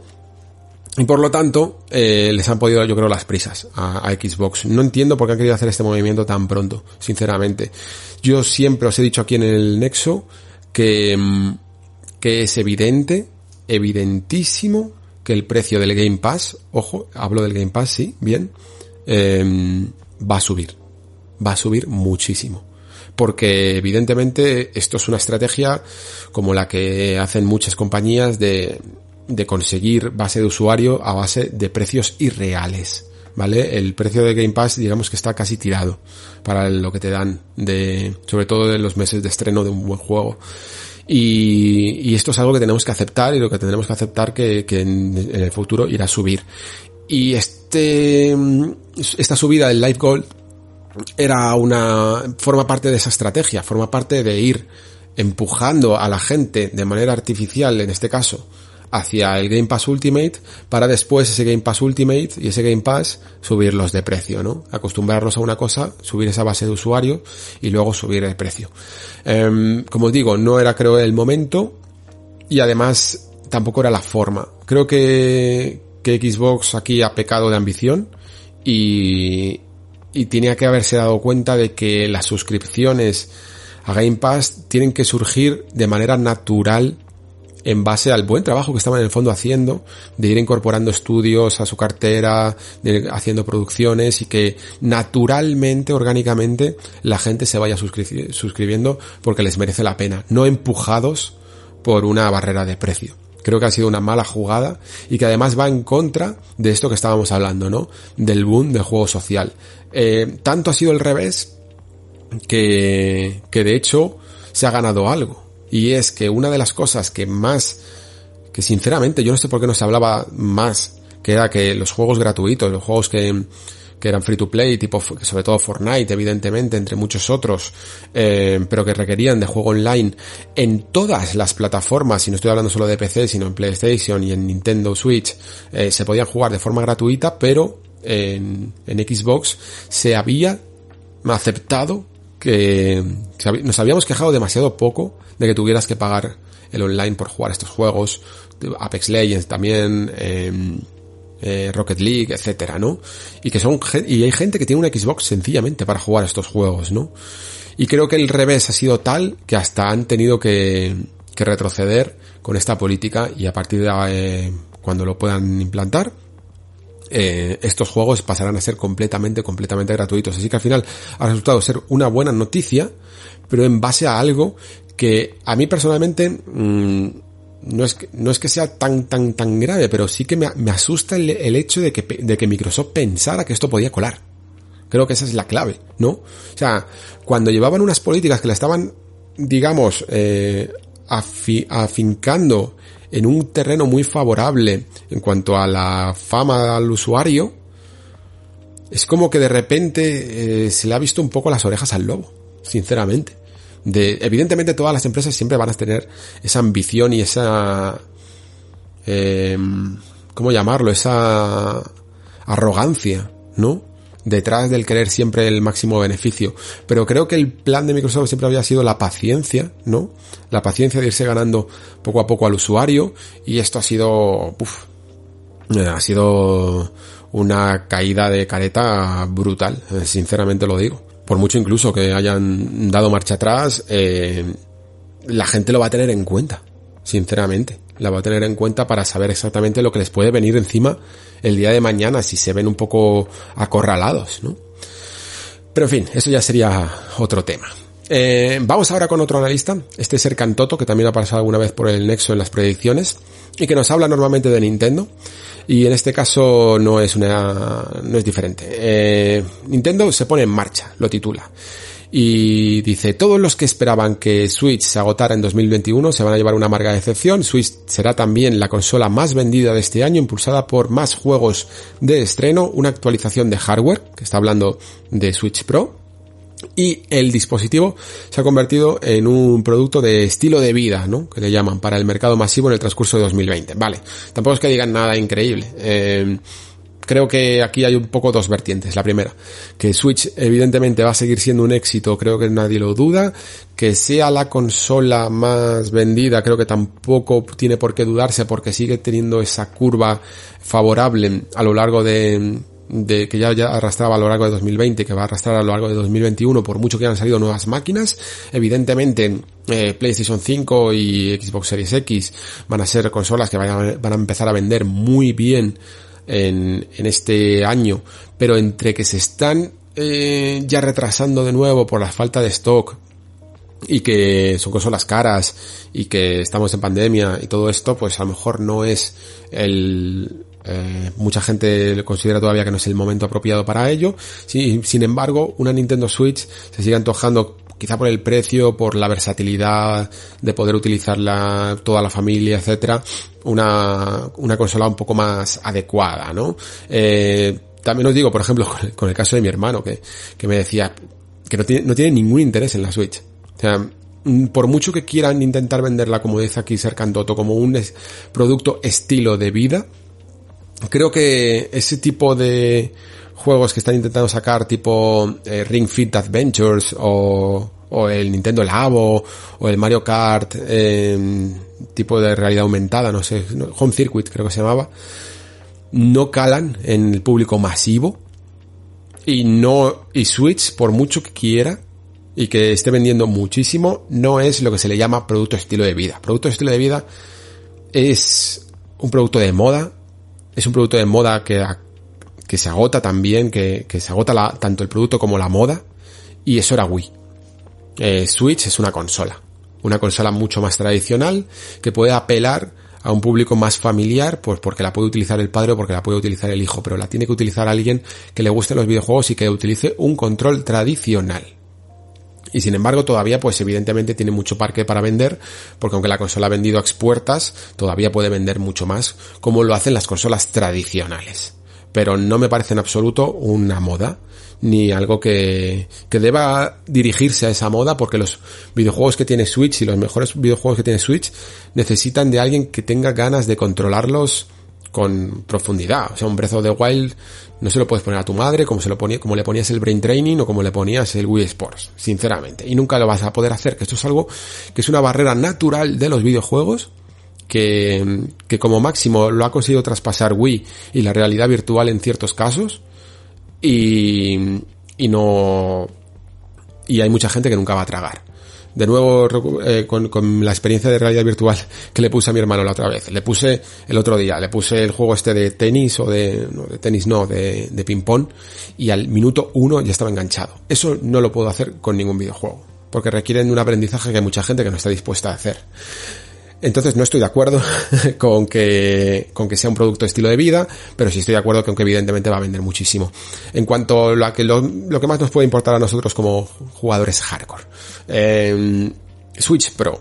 Ya dijimos el año pasado, yo aquí me equivoqué incluso, que pensaba que a lo mejor Switch Pro iba a salir antes que, que Switch Lite por la sencilla razón de que pensaba que, bueno, pues que con, con Switch Pro podían mantener el precio o incluso aumentarlo y que era más difícil hacerlo al revés, ¿no? Que si bajabas un poco el precio con Lite iba a ser difícil después justificar un precio más alto para un modelo Pro, ¿no?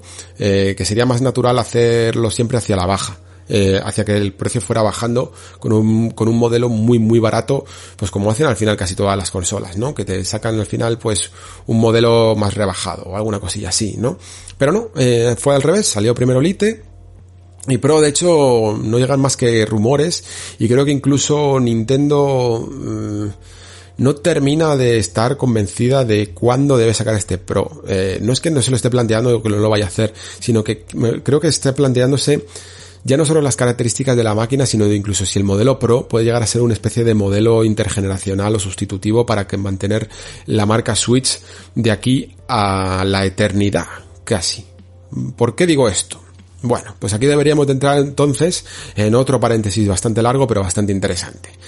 No recuerdo qué mm, web fue, me parece que fue o Polygon o alguna de estas, Em, que hablaba de que Nintendo, a Nintendo le va mejor, el titular era algo así, decía, a Nintendo le va mejor cuando no innova.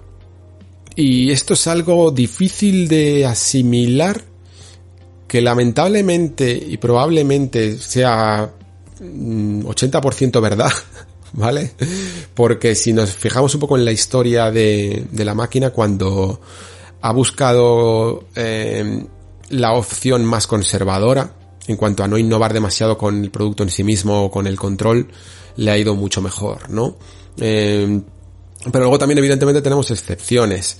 Eh, creo que Nintendo es la, la excepción más mm, más eh, icónica porque era una consola que innovaba por, por su carácter de doble pantalla, aunque luego muchos juegos se controlaran igual, pero tenía su doble pantalla, su panel táctil, su mm, eh, micro, sus cosillas, ¿no? Y, lo, y la convertían en algo interesante. Mientras que incluso Wii, por mucho que vendiera, evidentemente no se quedó como algo que la gente recuerde como algo, como, no sé, como algo a seguir. ¿No? Como algo que, que, que debería de marcar una cierta tendencia.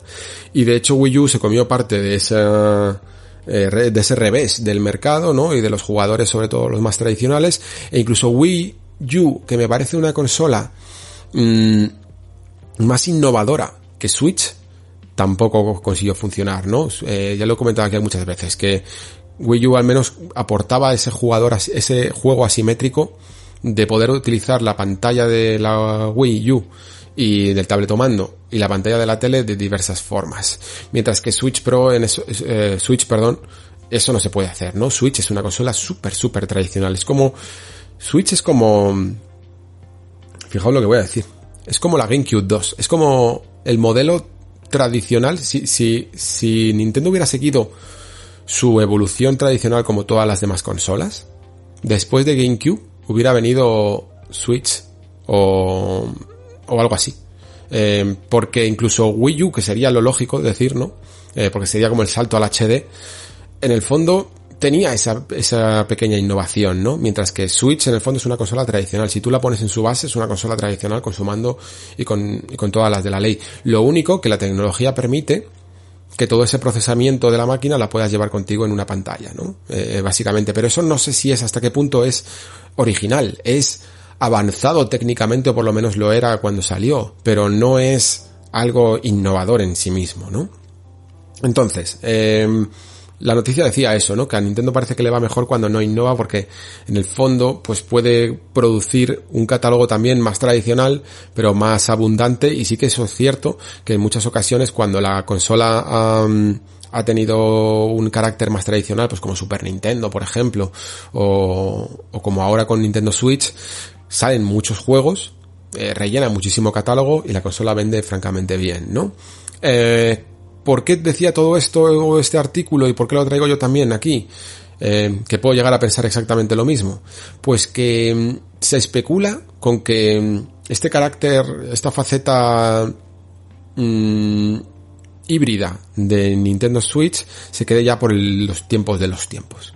Se llame Switch o se llame como lo quieras llamar, pero que a partir de ahora Nintendo se centre en dejar de innovar y en, y en hacer una consola que te proporciones solo ese servicio portátil mientras que a la vez te sirva de sobremesa y que a partir de ahora sencillamente sea un avance técnico, pues como esa época en el fondo dorada de, de sus portátiles, desde Game Boy a Game Boy Pocket, Game Boy, Game Boy Color, Game Boy Advance, Game Boy Advance SP, eh, Game Boy Micro, etcétera, ¿no? O sea, toda esa época dorada que había avances simplemente técnicos, ¿no? Dentro de un mismo concepto y que a la vez nos dio grandes juegos, ¿no?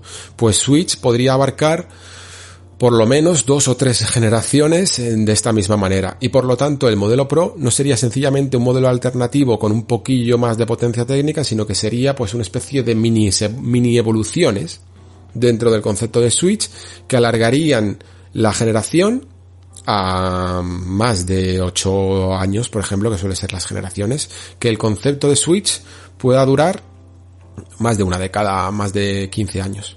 Perfectamente, ¿no?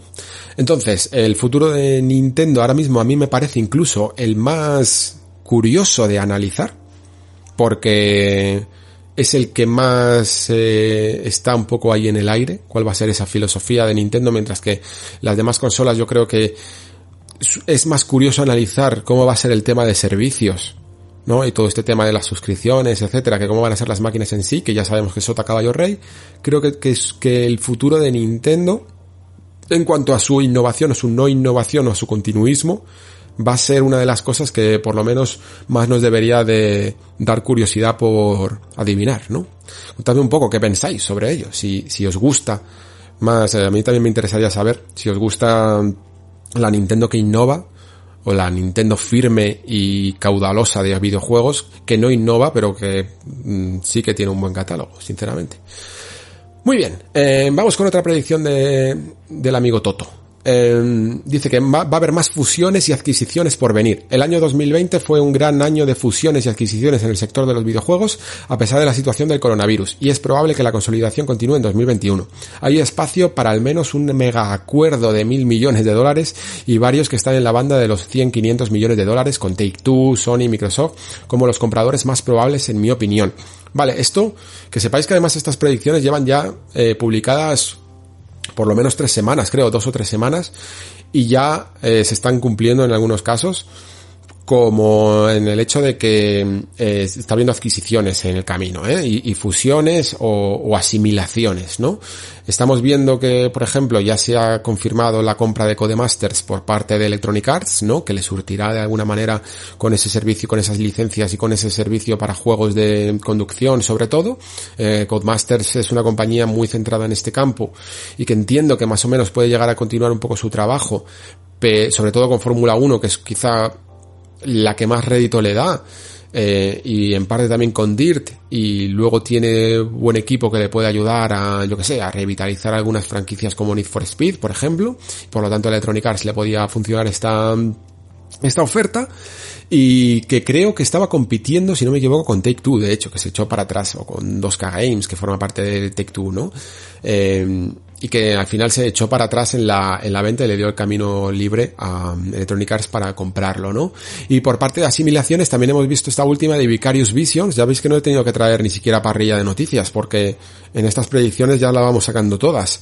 Eh, que se ha visto asimilada, deja de ser su propio nombre, ¿no? Para ser directamente Blizzard, ¿no? Y que todos los, creo que eran 200 trabajadores que formaban parte del estudio, dejarán de hacer eh, sus propios videojuegos y sus propios encargos para ocuparse de producto Blizzard. Esto deja ciertas incógnitas, eh, por una parte porque mmm, bueno, yo la verdad es que sinceramente pensaba que habían conseguido gracias a esa eh, especie de remasterización remake de Tony Hawk eh, Pro Skater 1 más 2 eh, revitalizar la franquicia y que el siguiente paso iba a ser un poco seguir el de, el propuesto por Crash, ¿no? Veía muy factible por parte de Activision este plan que estaban haciendo de hacer remake de la nostalgia, más luego nueva entrega, que después de Crash Bandicoot el siguiente iba a ser Spyro y el siguiente iba a ser Tony Hawk, pero sin embargo, por alguna razón, pues no sé si es que no han cumplido sus expectativas, lo cual me parece raro porque creo que, que, Tony Hawk habían salido bastante bien y estaba la gente muy contenta.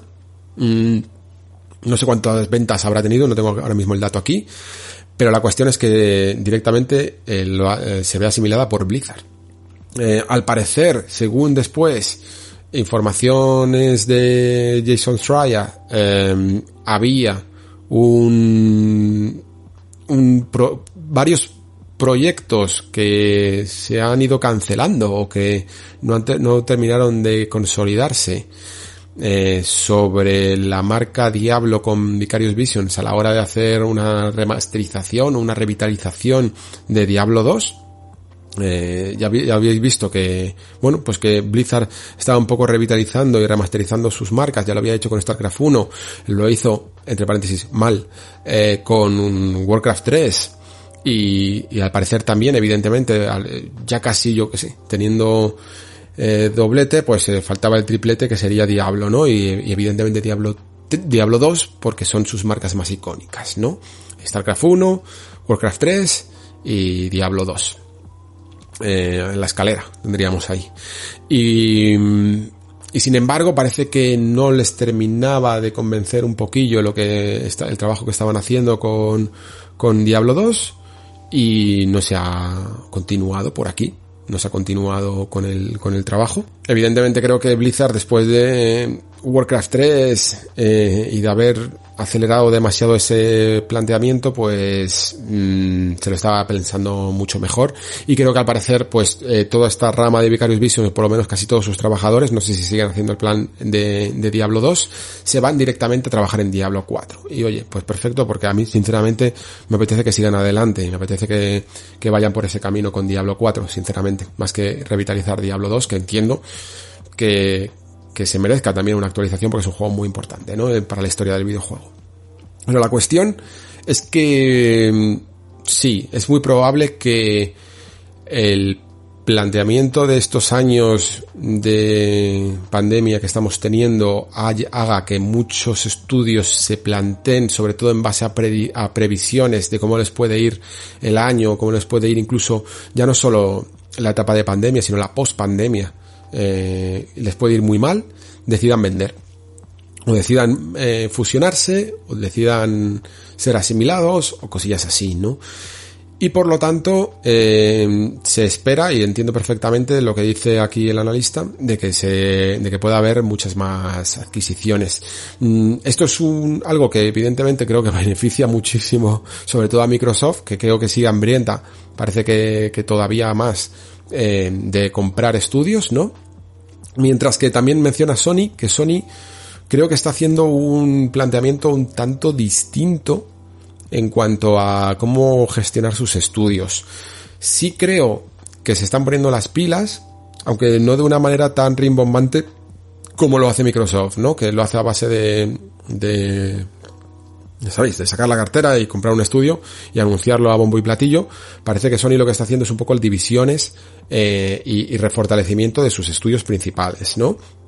Es decir, en vez de comprar un nuevo estudio, eh, multiplicar, ¿no? Doblar la cantidad de trabajadores que puede haber en, en o en Santa Mónica o en Guerrilla o en estudios así para hacer equipos A y equipos B. ¿Qué tiene de bueno esta filosofía? Eh, que, bueno, pues que valga la redundancia, incorporas a esos nuevos trabajadores la filosofía del estudio a seguir, ¿no? En vez de, bueno, tiene cosas buenas y cosas malas, porque evidentemente al seguir una filosofía de un mismo estudio, te va a salir un juego de Naughty Dog, eh, lo cual es bueno, pero también es previsible. Es decir, no tienen su propia filosofía. Cuando eh, Microsoft compra Ninja Theory, también está comprando la filosofía de hacer juegos de Ninja Theory. Cuando compra em, Double Fine, eh, está comprando también la filosofía de hacer juegos de Double Fine, ¿no? No los mm, asimilan, ni los mezclan, ni los incorporan a, la filosofía de otro estudio, ¿no? Entonces, aún así, como, como Sony yo creo que ya tiene una, una filosofía de estudios muy marcada, es muy probable que le beneficie el que se continúe, ¿no? El que Santa Mónica te puede hacer dos juegos, te puede hacer su God of War Ragnarok y a la vez te puede hacer otro juego con la filosofía de God of War, ¿no? Que Naughty Dog te puede hacer eh, Uncharted 5, por ejemplo, y te puede hacer una franquicia nueva con la filosofía de The Last of Us. Que Guerrilla te puede hacer su Horizon, pero a la vez te puede hacer algo nuevo con la filosofía de Horizon, ¿no? Creo que ese es su plan. Creo que le puede dar muy buenos resultados porque a la gente le gusta mucho la filosofía de los juegos de Sony, evidentemente, ¿no? Y porque además eh, te beneficias mucho de la experiencia de estos eh, grandes profesionales que están ahí pues dirigiendo un poco el equipo A y el equipo B y por lo tanto eh, tienen un guía y tienen un líder, por decirlo así, que hace que, que todo vaya un poco más sobre seguro. Mm, pero evidentemente tienen que, tienen que multiplicar sus producciones porque ya se prevé que, esta generación, pues, yo ya, os lo dije el otro día, va a ser la hostia, sinceramente, porque tenemos a todos los agentes competidores en su máximo apogeo y en su máximo esplendor, ¿no? Es sencillamente los tiempos en los que vivimos los que no acompañan, lamentablemente. Pero si no fuera por eso, si no fuera por esta pandemia, por esta maldita pandemia, sinceramente, creo que tendríamos una de las mejores generaciones y aún así creo que la podemos llegar a tener de la historia, porque, joder, es que, es que va todo el mundo súper fuerte y, y con, con gente con mucho talento y con mucho dinero detrás, por fin, ¿no? Y, y, esa competencia al final creo que se demuestra que es muy sana. Pero eh, habrá muchos otros agentes, muchos otros estudios que no puedan competir, que no puedan, no porque esa competencia sea desmesurada, sino porque la situación en la que vivimos no es la idónea, ¿no? Y por lo tanto no puedan eh, volar tanto por libre y tengan que verse un poco más asimilados o comprados por mm, estos grandes eh, estas grandes empresas. Cuando dice Toto que un mega acuerdo de mil millones de dólares como el que más, ¿no? Pues sinceramente no sé cuál podría ser. No, no, no sé cuál podría ser la siguiente Activision Blizzard, por decirlo así, ¿no? Eh, yo qué sé, ¿os imagináis eh, que se juntan Electronic Arts con Ubisoft? Pues no lo sé sinceramente. Pero cosas más raras han pasado en el mundo de los videojuegos, ¿eh? así que no lo no descartemos absolutamente nada. Vale, eh, vamos a otro analista, en este caso Stephanie Llamas, o Lamas, de Superdata, que nos habla de un poco de realidad virtual, lo cual me, parece, me ha parecido interesante porque creo que con este resurgimiento un poco de VR merece la pena hablar un poquillo de ello. Dice así, eh, predecimos que Quest 2, que Oculus Quest 2 venderá más de 3 millones de dispositivos el año que viene, o sea, este año, ya que Facebook ha refinado su cadena de suministro y seguirá satisfaciendo la demanda donde antes no podían. Vimos un aumento con el uso de eh, con el uso de estos dispositivos en la COVID durante 2020, con el 71% de los propietarios de gafas de realidad virtual en Estados Unidos pasando más tiempo con este tipo de dispositivos que en el pasado debido a las consecuencias sociales del virus. Esto, junto con la enorme popularidad del dispositivo autónomo de Facebook, es decir, las Quest, significa que más creadores de contenido, incluyendo Están considerando la VR como parte de su estrategia. Y más contenido será un impulsor clave para una mayor adopción. La popularidad de las Quest 2 y el retiro de Facebook de otros dispositivos con cable, es decir, se refiere a las Rift, ha mostrado el apetito de la industria por los dispositivos independientes, es decir, por los inalámbricos. Por lo tanto, los creadores de contenido buscarán en el creciente público que los independientes ofrecen como base para sus especificaciones, especialmente cuando los dispositivos con cable se muevan hacia las aplicaciones más empresariales y PlayStation todavía no salga con unas nuevas gafas hasta por lo menos 2022. Vale, vamos a ir desmenuzando todo esto, que hay muchas cosas. Mm, empezando por el principio. Eh, que venda 3 millones de dispositivos, me lo creo, porque mm, eh, mucha demanda no se ha visto del todo satisfecha por eh, escasez de producto en algunos mercados, sobre todo en el estadounidense. Se están vendiendo bastantes, bastantes Quest. Evidentemente, no es como las consolas, ¿eh? Nunca va a llegar a ser como las consolas. Lo que pasa es que esto es como, yo que sé, como esos juegos que salen siempre a principio de una nueva generación, que que venden un montón, aunque no son los de mayor calidad, porque la gente está hambrienta de juegos. Pues esto ocurre un poco con las VR. En el momento en el que hay un gran juego, un buen juego de VR, se habla mogollón de él. Eh, y se compra muchísimo, porque hay poca competencia. Y como hay poca competencia, pues se va formando esa competencia y se va, eh, y va viendo cada vez más estudios que se animan muchísimo a, desarrollar para, para realidad virtual. Durante este último año lo hemos estado viendo, porque mm, vamos, lo he podido comprobar directamente como ha ido duplicándose, triplicándose el catálogo de la VR y cada vez con juegos más llamativos, ¿no? Eh, no solo Half-Life Alyx, sino Walking Dead, eh, este Asgard, Asgard eh, y muchísimos, muchísimos juegos.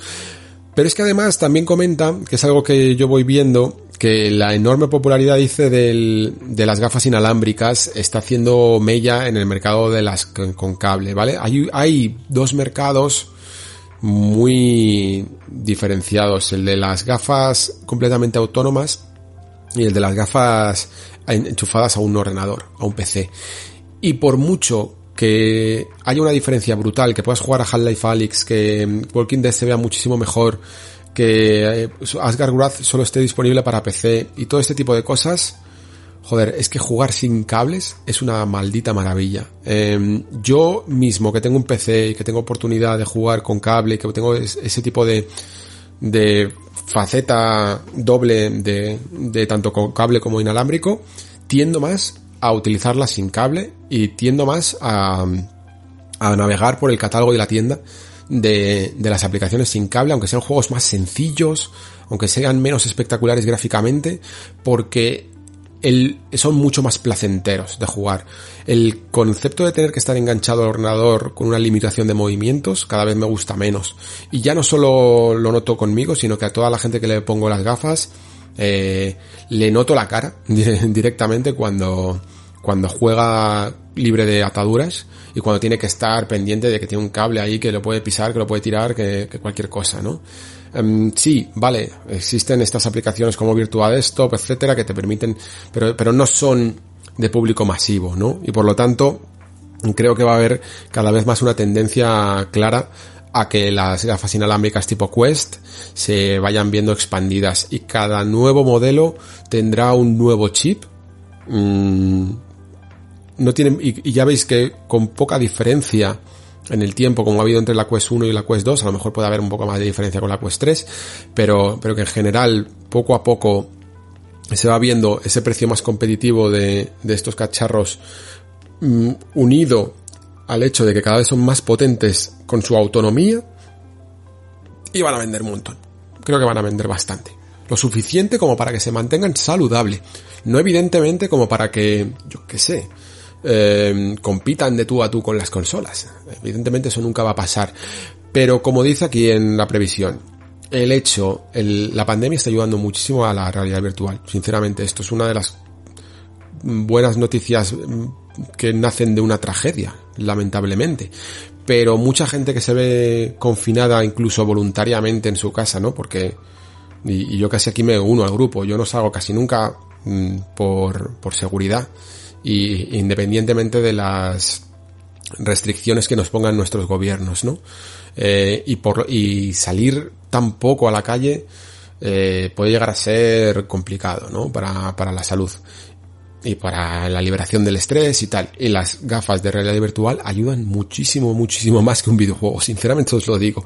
Yo muchas veces me pongo, eh, joder, ya no solo un videojuego, es que hasta me pongo documentales o me pongo reportajes que hay en la propia televisión de Oculus que te enseñan un poco ciudades, incluso ciudades de cómo se están viviendo la pandemia.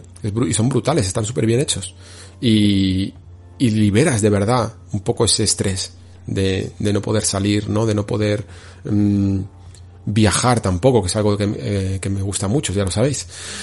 Así que entiendo perfectamente, perfectamente que muchísima gente esté comprando y estén adaptándose a la realidad virtual, sinceramente. Y por último lo que comentaba aquí es que eh, hablaba de las VR, de PlayStation, y de otros dispositivos que se van a quedar eh, para otras aplicaciones. Bueno, a ver, yo tampoco creo que, que los, las gafas con cable tipo Vive, HTC, eh, Index o, o, incluso las Rift S que se sigan vendiendo o las nuevas estas de HP, no me acuerdo cómo se llaman exactamente, pero que, que, que vayan a dejar de, de, de, aparecer o que se vayan a dejar de comercializar. Creo que siga habiendo desarrollos que quieren aprovechar el PC, ¿no? Pues sinceramente a lo mejor por, porque quieren hacerlo compatible también con, con un juego tradicional de PC. Y por, lo, y por lo tanto tienen esas dos versiones. Pero también a, la, a lo largo del tiempo, a medida que las Quest vayan consiguiendo hacer ports porque su, su chip eh, sea mucho más potente y por lo tanto logre eh, cargar buena parte del catálogo que ya está en la en Steam VR o en, o en la propia tienda de Oculus de PC ese catálogo se va a ver abultadísimo por más nuevos juegos y tal y, va a seguir despegando y va a seguir tendiendo a, va a seguir yendo la tendencia a las gafas inalámbricas con la excepción probablemente de las PlayStation VR. Yo creo que las PlayStation VR de, de PlayStation 5 son una realidad de la que simplemente hay que esperar el tiempo adecuado para que nazcan, eh, que probablemente sea, pues eso, a partir de 2022 o incluso 2023. ¿Por qué? Porque mm, creo que a Play no le vino mal, creo que salieron buenas cosas, creo que siguen siendo interesantes, creo que la gente, hay, hay gente que bueno, que se las compró como en plan, por fin puedo probar la VR y no les gustó, pero creo que ellos mismos han hecho los números de que mm, este resurgimiento de la VR más la gente que sí que quedó convencida de las primeras PlayStation VR les sale lo suficiente número para crear otras casco y otras gafas, ¿no? Y que simplemente es cuestión de tiempo que además puedan adaptar esa tecnología y esa potencia extra de PlayStation 5 con un headset eh, mucho más potente con mucha más definición, que es un poco lo que les faltaba a estas gafas de Sony, ¿no? Si a ello además le sumas que la marca PlayStation es potente y que tienes una carta que si no la juegas yo creo que, que no has leído bien el mercado que es el eh, portar Half-Life Alyx a, a PlayStation, eso sería tan, tan, abriría el mercado de tantas formas que sería estúpido no, no considerarlo sinceramente y que creo que a Valve le daría un poco igual y que no busca ningún tipo de exclusividad en su tienda con Half-Life Alyx, pero bueno, eh, quién sabe, ¿no? No sé evidentemente todo lo, la consideración que tiene Gabe Newell con PlayStation, que yo creo que sigue siendo buena. Pero, pero creo que es una realidad que podría pasar, que por lo menos parece lógica. Y ayudaría, por supuesto, muchísimo al catálogo. A lo largo de esta generación, algo que en un momento yo incluso como fiel early adopter que fui de la VR, consideró en su momento que lamentablemente no estaba tirando todo lo que debía, ahora creo que está teniendo una segunda vida y yo que me alegro. Vale, em, seguimos con otra predicción, en este caso de Pierce Harding Rolls de Ampere Analysis, que dice así, dice, servicios de suscripción. Electronic Arts y Ubisoft siguen buscando estrategias de distribución de socios de plataforma servicio para llegar a más usuarios. Por lo tanto, no me sorprendería que Electronic Arts bueno, que, que EA Play encuentre su camino hacia Amazon Luna o Google Stadia en 2021. Otros grandes editores pueden seguir el ejemplo de estas empresas. Preveo que el Game Pass para Xbox superará los 20 millones de suscriptores a finales de 2021 y que se convertirá en un negocio de 2.000 millones de dólares al año. PlayStation Now, por su parte, alcanzará los 4 millones de suscriptores a finales de año. Vale, esto casi son dos predicciones en una. Vamos por partes. Eh, sí, Electronic Arts y Ubisoft eh, siguen buscando estrategias de distribución y algunas ya las han encontrado. de momento se están haciendo pruebas con los servicios de suscripción en PC. Lo están anunciando poco. Quizá Electronic Arts lo hizo más, ¿no? Con su, en su momento cuando le llaman Origin Premier, Origin y Origin Premier, ¿no? Que era este servicio de, de, o EA Access, perdón, EA Access Premier, y que ahora se llama EA Play y que gracias a él podíamos a través, igual que Game Pass, pues jugar a un catálogo de los juegos básicos de Electronic Arts y que luego con un plus teníamos las novedades, ¿no? Ubisoft ha sido incluso más transgresora en eso y, directamente se ha saltado el básico y ha, optado por hacer un, en su momento creo que se llamaba Uplay Plus y no sé si ahora se llama Ubisoft Connect porque todavía estoy un poco liado con las marcas que se están montando Ubisoft y cuáles quita y cuáles pone.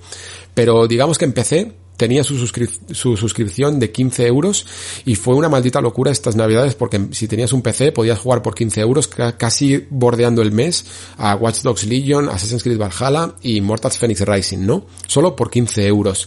Esto es impensable en cualquier otro escenario y sin embargo en el que estamos es bastante realista y de momento se mantiene en PC pues porque probablemente es la plataforma en la que estas grandes empresas pues aprovechan para digamos eh, hacer todas sus pruebas porque buena base de sus juegos lo siguen vendiendo en consolas a precio completo ¿no? precio completo que por cierto por mucho que sigan saliendo incluso ahora 80 euros con la nueva generación pero siguen bajando muchísimo, muchísimo en ya no tres meses, sino un mes o dos, encuentras ese juego, si no por la mitad de precio, casi. Eh, increíble lo que ha bajado Phoenix Rising o increíble lo que ha bajado también Legion o Valhalla, ¿no? ¿Por qué? Porque de alguna manera los, los modelos de negocio están buscando alternativas y digamos que les salen ya rentables sencillamente con con el precio de lanzamiento y después eh, buscando, yo que sé, mm, formas alternativas de negocio como los Season Pass, que en el caso de Ubisoft además están sinceramente, bastante trabajados y, y yo qué sé, y, haciendo todo tipo de ofertas que han calculado que les funcionan ya a, estos niveles de, en, un marco temporal tan, tan corto, ¿no?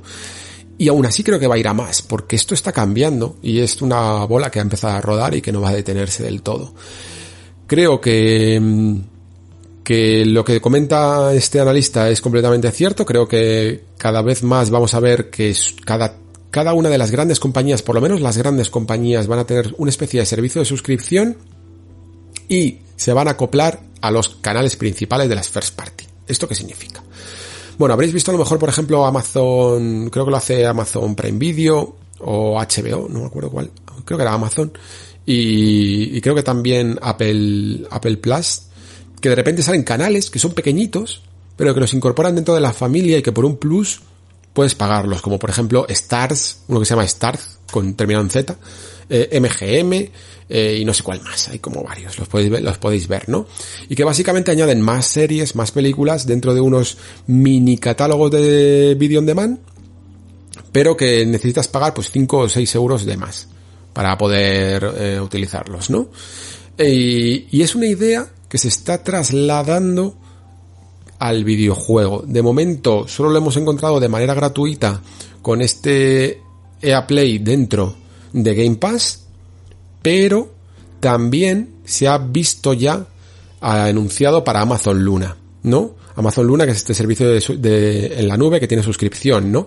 Y el que tiene una serie de juegos base en, en su catálogo, pero que además te puedes hacer de, del canal de Ubisoft y pagas aparte de la base, pagas 15 euros más o lo que sea, y puedes acceder a todos los juegos de Ubisoft, ¿no? Pues esto creo que sí que se va a consolidar, no sé si a lo largo de 2021, pero sí a lo largo de toda la generación vamos a ver más. Y no me extrañaría que Blizzard o que Activision o que el Take Two o la que sea vayan creando también sus servicios y los vayan incorporando o bien de manera independiente o bien dentro de, sus, de los catálogos de PlayStation Now y de Game Pass. Eh, sobre la segunda parte, la, mm, eh, esto de que Xbox superará los 20 millones de suscriptores a finales de 2021 y, PlayStation Now alcanzará los 4, no lo sé, sinceramente. No sé ahora mismo cómo están los números. Eh, creo que, que Xbox ya casi estaba por los 10 o por los 15 millones de suscriptores. La verdad es que en esto le está mm, superando mucho a PlayStation Now porque evidentemente está apostando muchísimo, muchísimo más fuerte por ello y creo que como veremos ahora con mis predicciones habrá respuestas. Eh, pero lo veremos, lo veremos, pero, evidentemente mm, creo que Xbox, como decía antes, está esperando a encontrar la cifra mágica una cifra mágica que le permita mantener un precio adecuado para el Game Pass sin tener que subirlo demasiado, pero aún así probablemente lo vaya a tener que, subir un poquito en esta generación. No digo que este año, pero sí en esta generación.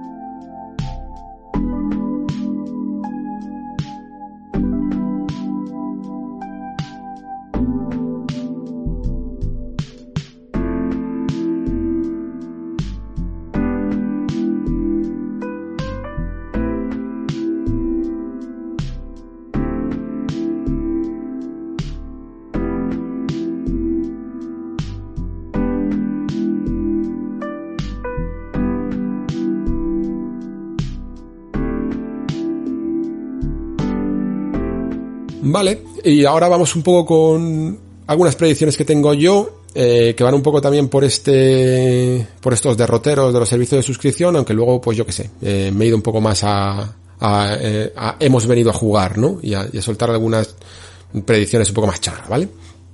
Empezamos con esto de los servicios de suscripción que creo, aunque ya casi es una realidad, pero que podemos decir que están para quedarse, ¿no? Creo que se han consolidado, creo que ya no son una prueba de esas que pueden mm, estar un tiempo o como una moda y que luego se irán. Creo que ya tenemos que nos gusten más o nos gusten menos, ¿vale? Que yo entiendo que haya gente que no les guste.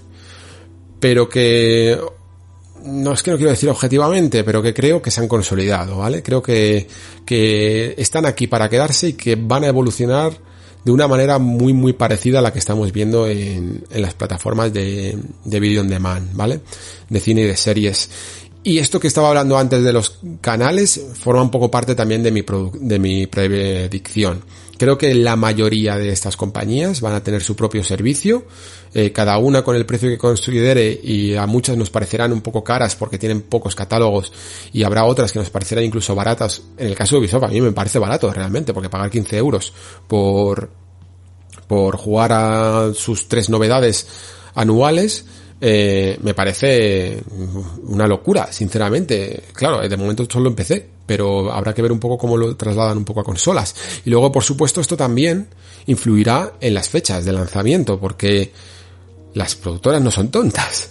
No van a volver a hacer esto siempre. Eh, si tú tienes, si empiezas a volcar a tus usuarios y acostumbrarlos a un servicio de suscripción, no vas a sacar de nuevo Watch Dogs Legion, eh, Valhalla y Phoenix Rising en un marco de dos meses de ventana de lanzamiento, por muchas navidades que sean. Lo vas a sacar mm, pues repartidos a lo largo del año para que la gente se suscriba muchos más meses, porque entonces empezaremos a, tener que considerar otras variables, igual que hacemos con el video on demand, ¿no? Que es los meses que te suscribas. Tú vas a poder jugar con jugar con las suscripciones, ¿no? Es decir, en enero me hago de Game Pass, en febrero me hago de Ubisoft, en marzo me hago otra vez de Game Pass porque sale este juego. En abril me hago de Electronic Arts porque sale el Fallen Order 2. En no sé qué. Lo entendéis, ¿no? Pero, evidentemente, también habrá que tener en consideración esto que hablaba de los canales. ¿Por qué? Porque no estoy seguro de hasta qué punto tú puedes, por ejemplo, en Amazon, eh, con, el, con el ejemplo que os ponía antes, ¿no? Eh, no sé hasta qué punto puedes hacerte de Starz, ese, mini canal que está dentro de Prime sin ser Prime Video. Es decir, si tú quieres ser, de Stars solo porque te interesa ver su última serie, mm, tienes que pagar Prime Video, tienes que pagar Stars, creo. No estoy seguro de si esto funciona así. Si esto lo hacen, por ejemplo, con Game Pass, es decir, que tienes que pagar Game Pass para poder acceder a EA Play o a mm, Ubisoft Connect eh, o al canal que sea, pues ojo, porque eso significa que siempre tienes que pagar una suscripción base y luego aparte pagar extras. Y eso ya empieza a hacer que, yo que sé, que te tengas que mm, desembolsar pues tus 30 euros, digamos así, cada mes. Y ya es, empieza a ser pues algo un poco más a considerar eh, qué pagas, cuánto pagas y, y qué meses los pagas, ¿no? También hará que mucha gente empiece a hacer cábalas de, ok, Mm, en enero sale este juego de Ubisoft. Y en abril sale este otro juego de Ubisoft. Pues me espero abril y juego los dos. ¿Vale? Creo que cada vez vamos a hacer un poco más de cábalas de, de este tipo, ¿no? Yo incluso ya a día de hoy en Netflix y cosillas así, como últimamente, no es que le haya declarado la guerra, pero pero no quiero estar siempre suscrito a estos servicios, me voy suscribiendo y desuscribiendo cuando van saliendo cosas interesantes y lo que hago es esperar digamos a que a tener una cola de varias series y pelis que me interesan ver y por lo tanto cuando ya las son bastantes me suscribo un mes y lo veo todo, ¿no? Pues esto puede pasar también en el mundo de los videojuegos. Y creo que esa es, y esa es una de las predicciones que creo que no sé si se van a cumplir este año, pero sí a lo largo de la generación, que, que es la existencia de canales, que las compañías se van a convertir en canales dentro de nuestras consolas y, y cada una va a tener su servicio de suscripción. La siguiente tiene mucho que ver con esto, pero va un poco más ambiciosa, ¿vale? Y por lo tanto, como va también más ambiciosa, tampoco sé si se va a cumplir, no creo que se vaya a cumplir en 2021, pero sí puede que se cumpla a lo largo de esta generación. Y tiene que ver con Sony. Sony creo que va a analizar el mercado de los servicios de suscripción y de su PlayStation Now durante el próximo año o dos años, ¿vale? Con sus triples A.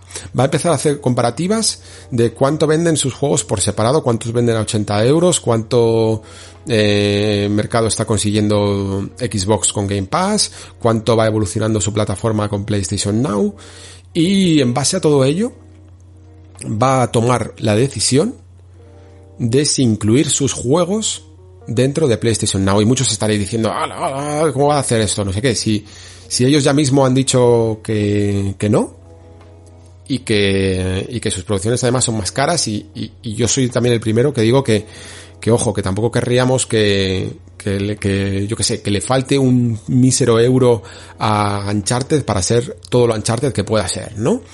Pero, no sé si habéis visto lo que está ocurriendo también con el cine y, y, se ve muy fácil con el caso de HBO, ¿no? HBO es una, eh, digamos, una compañía que saca poco, pero que suele sacar con buena calidad y que sin embargo, aún así, está detectando que hay muchas cosas que saca de buena, buena calidad que necesitan un plus. Digamos que están, han creado un servicio premium dentro de su propio canal de HBO que se llama HBO Max. Eh, creo que era el nombre, ¿no? Que aquí en España todavía no ha llegado porque en Europa y en general en España somos poco propensos a, gastar demasiado, ¿no? Y, digamos que lo queremos todo por el, por el servicio básico. Os lo comentaba en el programa Este Off Topic con Audible y con, y con Comixology, ¿no? Con estos servicios de Amazon que están teniendo que cambiar un poco su estrategia para adaptarse al mercado europeo y sobre todo al mercado español. La cuestión es que no veo descabellado que en un futuro PlayStation Now haga un PlayStation Now Max o algo así. Y que en vez de pagar los X mensuales que pagas por el servicio o anuales o lo que sea, pagues 10 euros más o 15 euros más eh, por jugar a sus novedades. Y si bien no lo hace de esta manera, puede que lo haría con puede que lo hiciera con descuentos. En plan, pues si este mes sabemos que sale, eh, yo que sé, Ratchet and, no, es que Ratchet and Clank no, porque es demasiado pronto, pero yo que sé, una Uncharted 5, como decía antes, pues ese mes pagas, cuesta más, el, o sea, lo puedes, lo puedes conseguir pagando 20 euros más, o alguna cosilla así, ¿no? No sé si se les ocurriría alguna, alguna fórmula, pero creo que va a entrar en consideración. Ojo, eh, si siguen vendiendo lo que venden y, les sale rentable, no lo harán, ¿vale? Porque si alguien puede todavía sostener el juego a precio completo, sin duda, sin duda, es Sony. Una compañía que ha pasado de tener sus juegos 10 euros más baratos que los triples A en su plataforma porque no tienen que pagarse royalties a sí mismos, a, a hacerlos 10 euros más caros que el resto, ¿vale? Resident Evil 8 cuesta 70 euros, Neo, Neo Collection cuesta 80. ¿Vale? O sea, mmm, han tirado incluso al alza en sus propias producciones a pagar eh, en algunos casos hasta de manera un poco absurda como me parece en el caso de Neo Collection y luego debatible como en el caso de otros juegos tipo Demon Souls o Spider-Man, etcétera, etcétera, etcétera. Pero en base a cómo sea la respuesta del usuario tanto a su precio completo como a los mm, mercados de, de suscripción harán refinamientos en su fórmula. Eso es lo que quiero decir, esa es la previsión. La previsión no es que lo vayan a hacer seguro, pero sí que creo que lo van a considerar. Y que a lo mejor incluso algún experimento o algún juego no tan grande, sino de mediana producción, lo llegan a incluir dentro de, de un servicio extra de su PlayStation Now, ¿vale? Vale, y seguimos con algunas predicciones un poco más fáciles. Eh, bueno, más fáciles no, pero más individuales que toda una plataforma, la verdad. Eh, Elden Ring llegará en la segunda mitad de 2021 y probablemente pues septiembre octubre vale eh, creo que a los que estáis en el Discord más o menos ya sabéis que ya estuvimos hablando un poco de especulación que haciendo números en base a lo que se ha retrasado, porque yo sí que tenía una información de que el juego podía llegar a salir a principios de este año, pues más o menos por febrero o marzo, y, y cuando se retrasó esta fecha previsible, digamos que han pasado como unos seis meses, digamos que From ha perdido como seis meses, ¿no?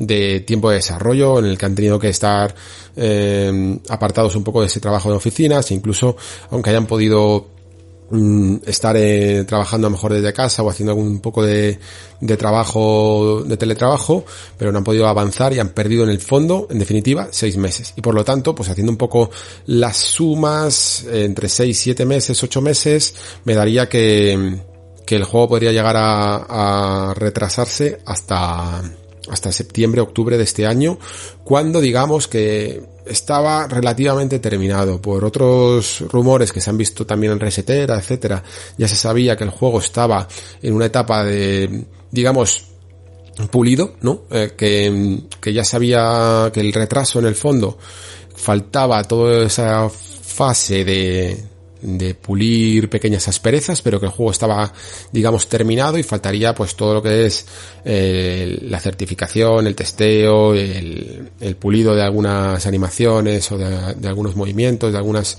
eh, asperezas. Y esos son los seis meses que le quedaban de, de desarrollo, ¿no? Si se esto se cumpliría en el caso de que 2021 nos retrasara todavía más la, la, la producción, ¿no? Evidentemente, pero digamos que quizá mmm, por lo menos ya están cogiendo un poco el pulso otra vez en Japón a este desarrollo en estas condiciones. Y parece que están volviendo un poco a funcionar de nuevo. Eh, la cuestión es que sí que es verdad que Elden Ring está creando una una especie de mito, no sé cómo llamarlo exactamente, de, ya sabes, estamos todo el rato reclamando el Den Ring, reclamando novedades, reclamando trailers, reclamando eh, demostraciones de cómo es el juego, información de todo tipo, se forman memes, se forma de todo, se está creando como eso, un mito alrededor del retraso de este videojuego, cuando en el fondo no creo que obedezca a que sea un juego más ambicioso o de por parte de Front Software. Yo creo que va a seguir un poco en su línea, por mucho que sea incluso un mundo abierto, pero que, que ha tenido una producción muy muy similar a la que ha podido llegar a tener otros, eh, quizá con algún algún mes más extra, pero que en el fondo todos estos retrasos también juegan un poco una mala carta para el juego, ¿no? Porque las expectativas eh, podemos individualmente decir que no nos juegan malas pasadas, pero en el, en el inconsciente colectivo sí que la juegan, ¿no? Y hacen daño a estos juegos.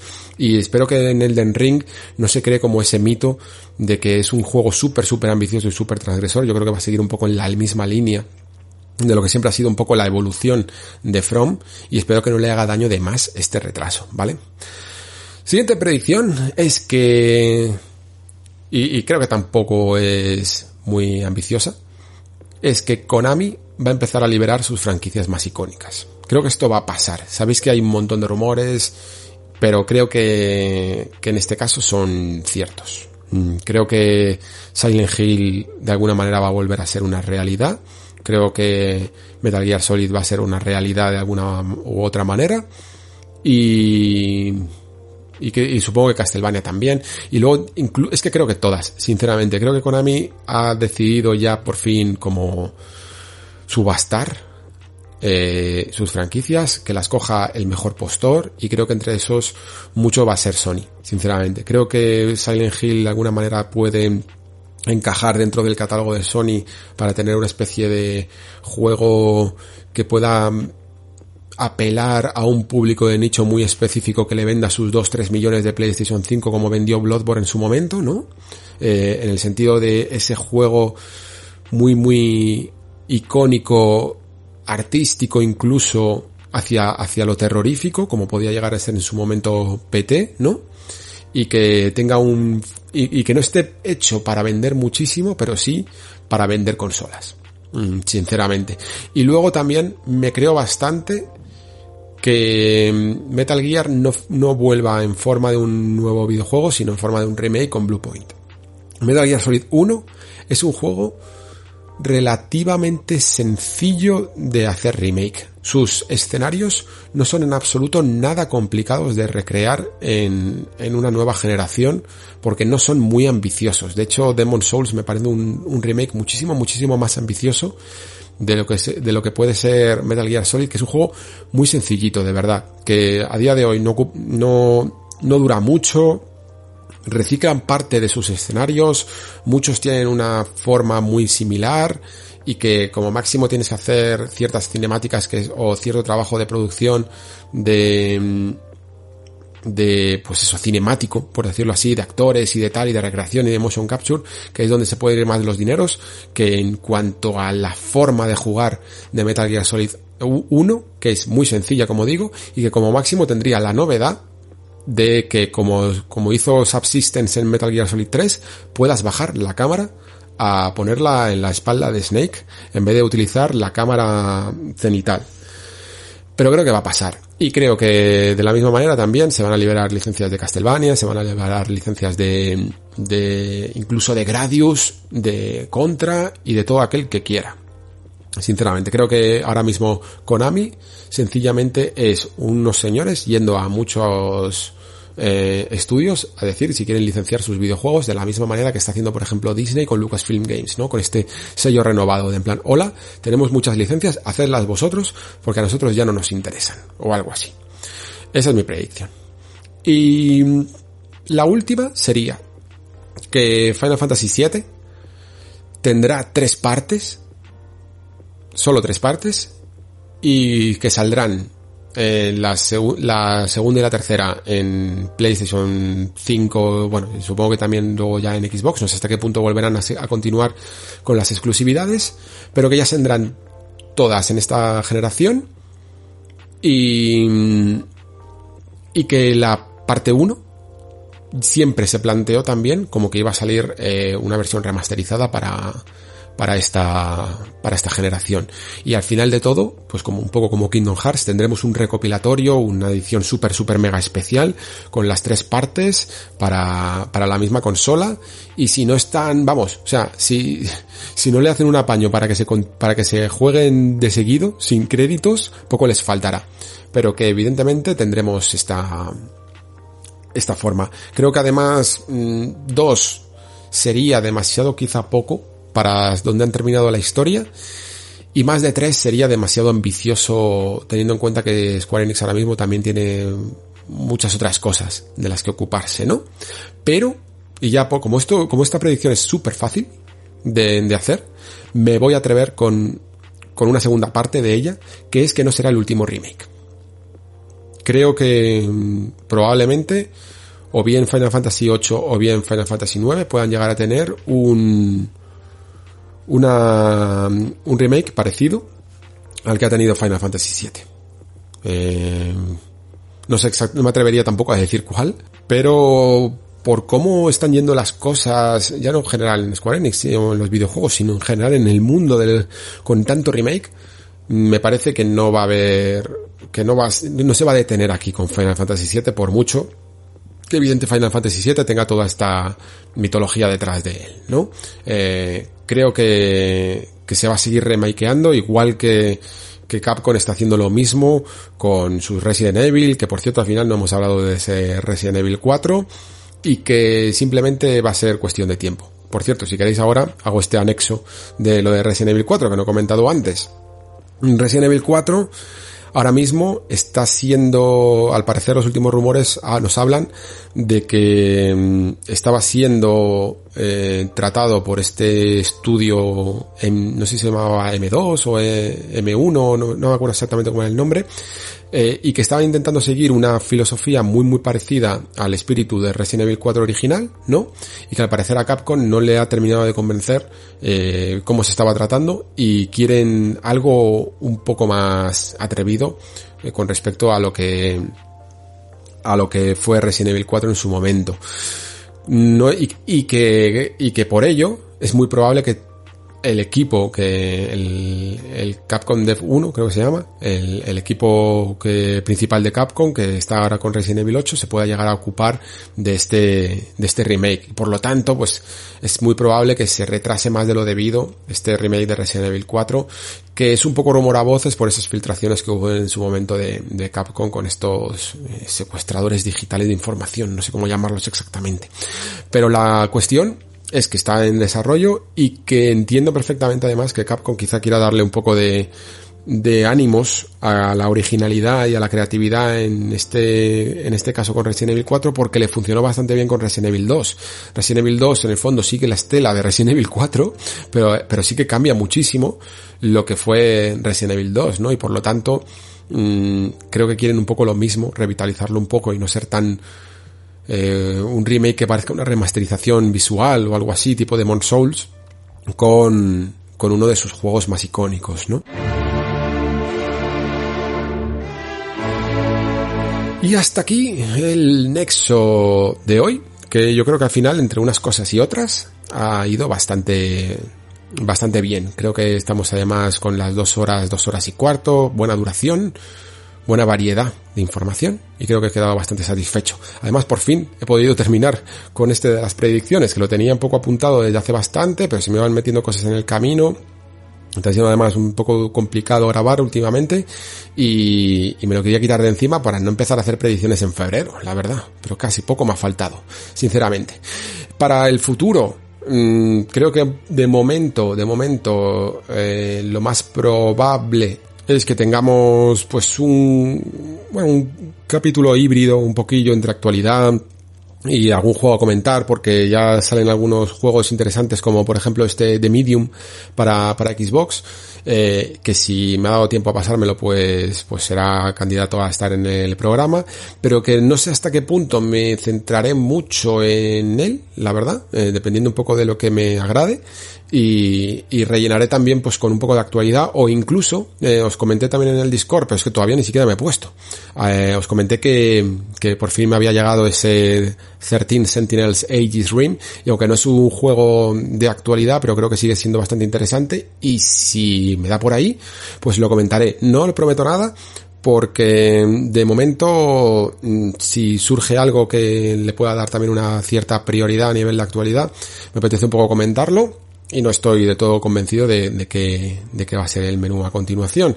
Pero bueno, no os preocupéis porque se antoja una primera mitad de año tanto descafeinada, sinceramente, creo que podemos decirlo, eh, por todos estos retrasos que va a haber, que además ha coincidido con una nueva generación, y a no ser que haya algunos anuncios relativamente potentes que que rellenen un poco en la primera mitad de año, es muy probable que sea el mejor, el, momento idóneo para mirar atrás algún, algún juego que me haya dejado en el camino o incluso también aprovechar el tiempo. Lo que pasa es que me está costando un poco más investigar ciertos temas, pues para hacer alguno de esos programas interesantes que también me gustan hacer sobre diseño, sobre narrativa. Eh, la verdad es que ahora mismo, mira, os lo voy a anunciar un poco. Eh, como estoy leyendo un poco sobre de nuevo, estructura narrativa, pero en este caso más, eh, un poco más orientado más que a, a la estructura en sí de la ficción, a las connotaciones mitológicas que tienen eh, las historias que consumimos, en cuanto a arquetipos de héroes, eh, antihéroes, mm, roles de auxiliares y de mentores, etcétera. Y todo esto de cómo, ya sabéis, pues un poco el, camino del viaje del héroe, que viene de los trabajos de la mitología comparada de Joseph Campbell y tal. Me estoy leyendo algunos cuantos libros sobre ello.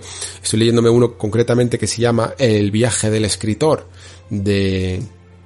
Se me va a olvidar ahora mismo el nombre, creo que se llama Christopher, Christopher Bolt o algo así. Y luego también me ha llegado, que por cierto me ha costado un ojo de la cara, el héroe de las mil caras, que es ese, ya es ese libro original de Joseph Campbell, que a través de la filosofía un poco, la filosofía de la psicología y de las teorías psicológicas de Carl Gustav Jung, sacó un poco todo este, mm, y toda esta idea del monomito, ¿no? De que la figura del héroe tiene patrones en todas las culturas de la historia de la humanidad y todo esto y que al final la seguimos replicando incluso a día de hoy en nuestras historias, pues a mí me gustaría un poco adaptarlo al videojuego. Y, ver qué juegos han seguido un poco esta estructura de la forja del héroe. Y como ya hice en su momento un programa sobre villanos y antagonistas, eh, lo recordaréis, y os comenté que en algún momento quizá había que tratar un poco la figura del héroe, pues es muy probable que aproveche un poco toda esa investigación que estoy haciendo por mi parte para aplicarlo un poco al, al videojuego y ya matar dos pájaros de un tiro. Así que, bueno, si os espero que os parezca interesante porque es muy probable que caiga para para, no sé si enero ya, pero para febrero muy probablemente y seguro que es un mes fantástico para ello, porque como os comento, no creo que la actualidad eh, dé mucho de sí todavía, ¿no? Ojalá me equivoque, sinceramente, porque acabo de empezar la generación y tengo alguna consola por ahí un poco muerta de asco, sinceramente. En fin, que hasta aquí el nexo de hoy, no me entretengo mucho más. Muchísimas gracias por escuchar, muchísimas gracias por seguir ahí. De verdad lo digo, me, hace mucha ilusión cuando eh, recibo mails comentarios, mensajes de muchos de vosotros que, que incluso me comentáis cómo podéis eh, apoyar un poco al, al programa y, lo estoy pensando seriamente si hacerme ya el maldito Patreon que, lo llevo diciendo desde la primera desde la primera temporada pero es que me gustaría mm, organizarlo bien y todavía no sé hasta qué punto puedo comprometerme a, a dar algo más pero de verdad eh, os agradezco muchísimo que estéis ahí eh, os agradezco muchísimo que estéis escuchando después de ya varios años y varios programas por el camino. Sin más, Se despide Alejandro Pascual. Hasta el próximo programa.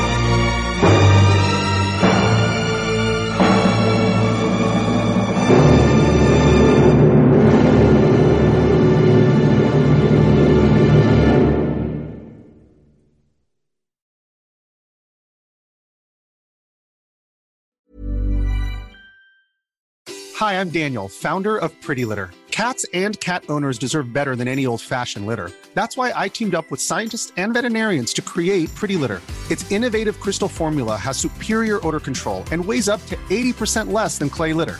Pretty Litter even monitors health by changing colors to help detect early signs of potential illness. It's the world's smartest kitty litter.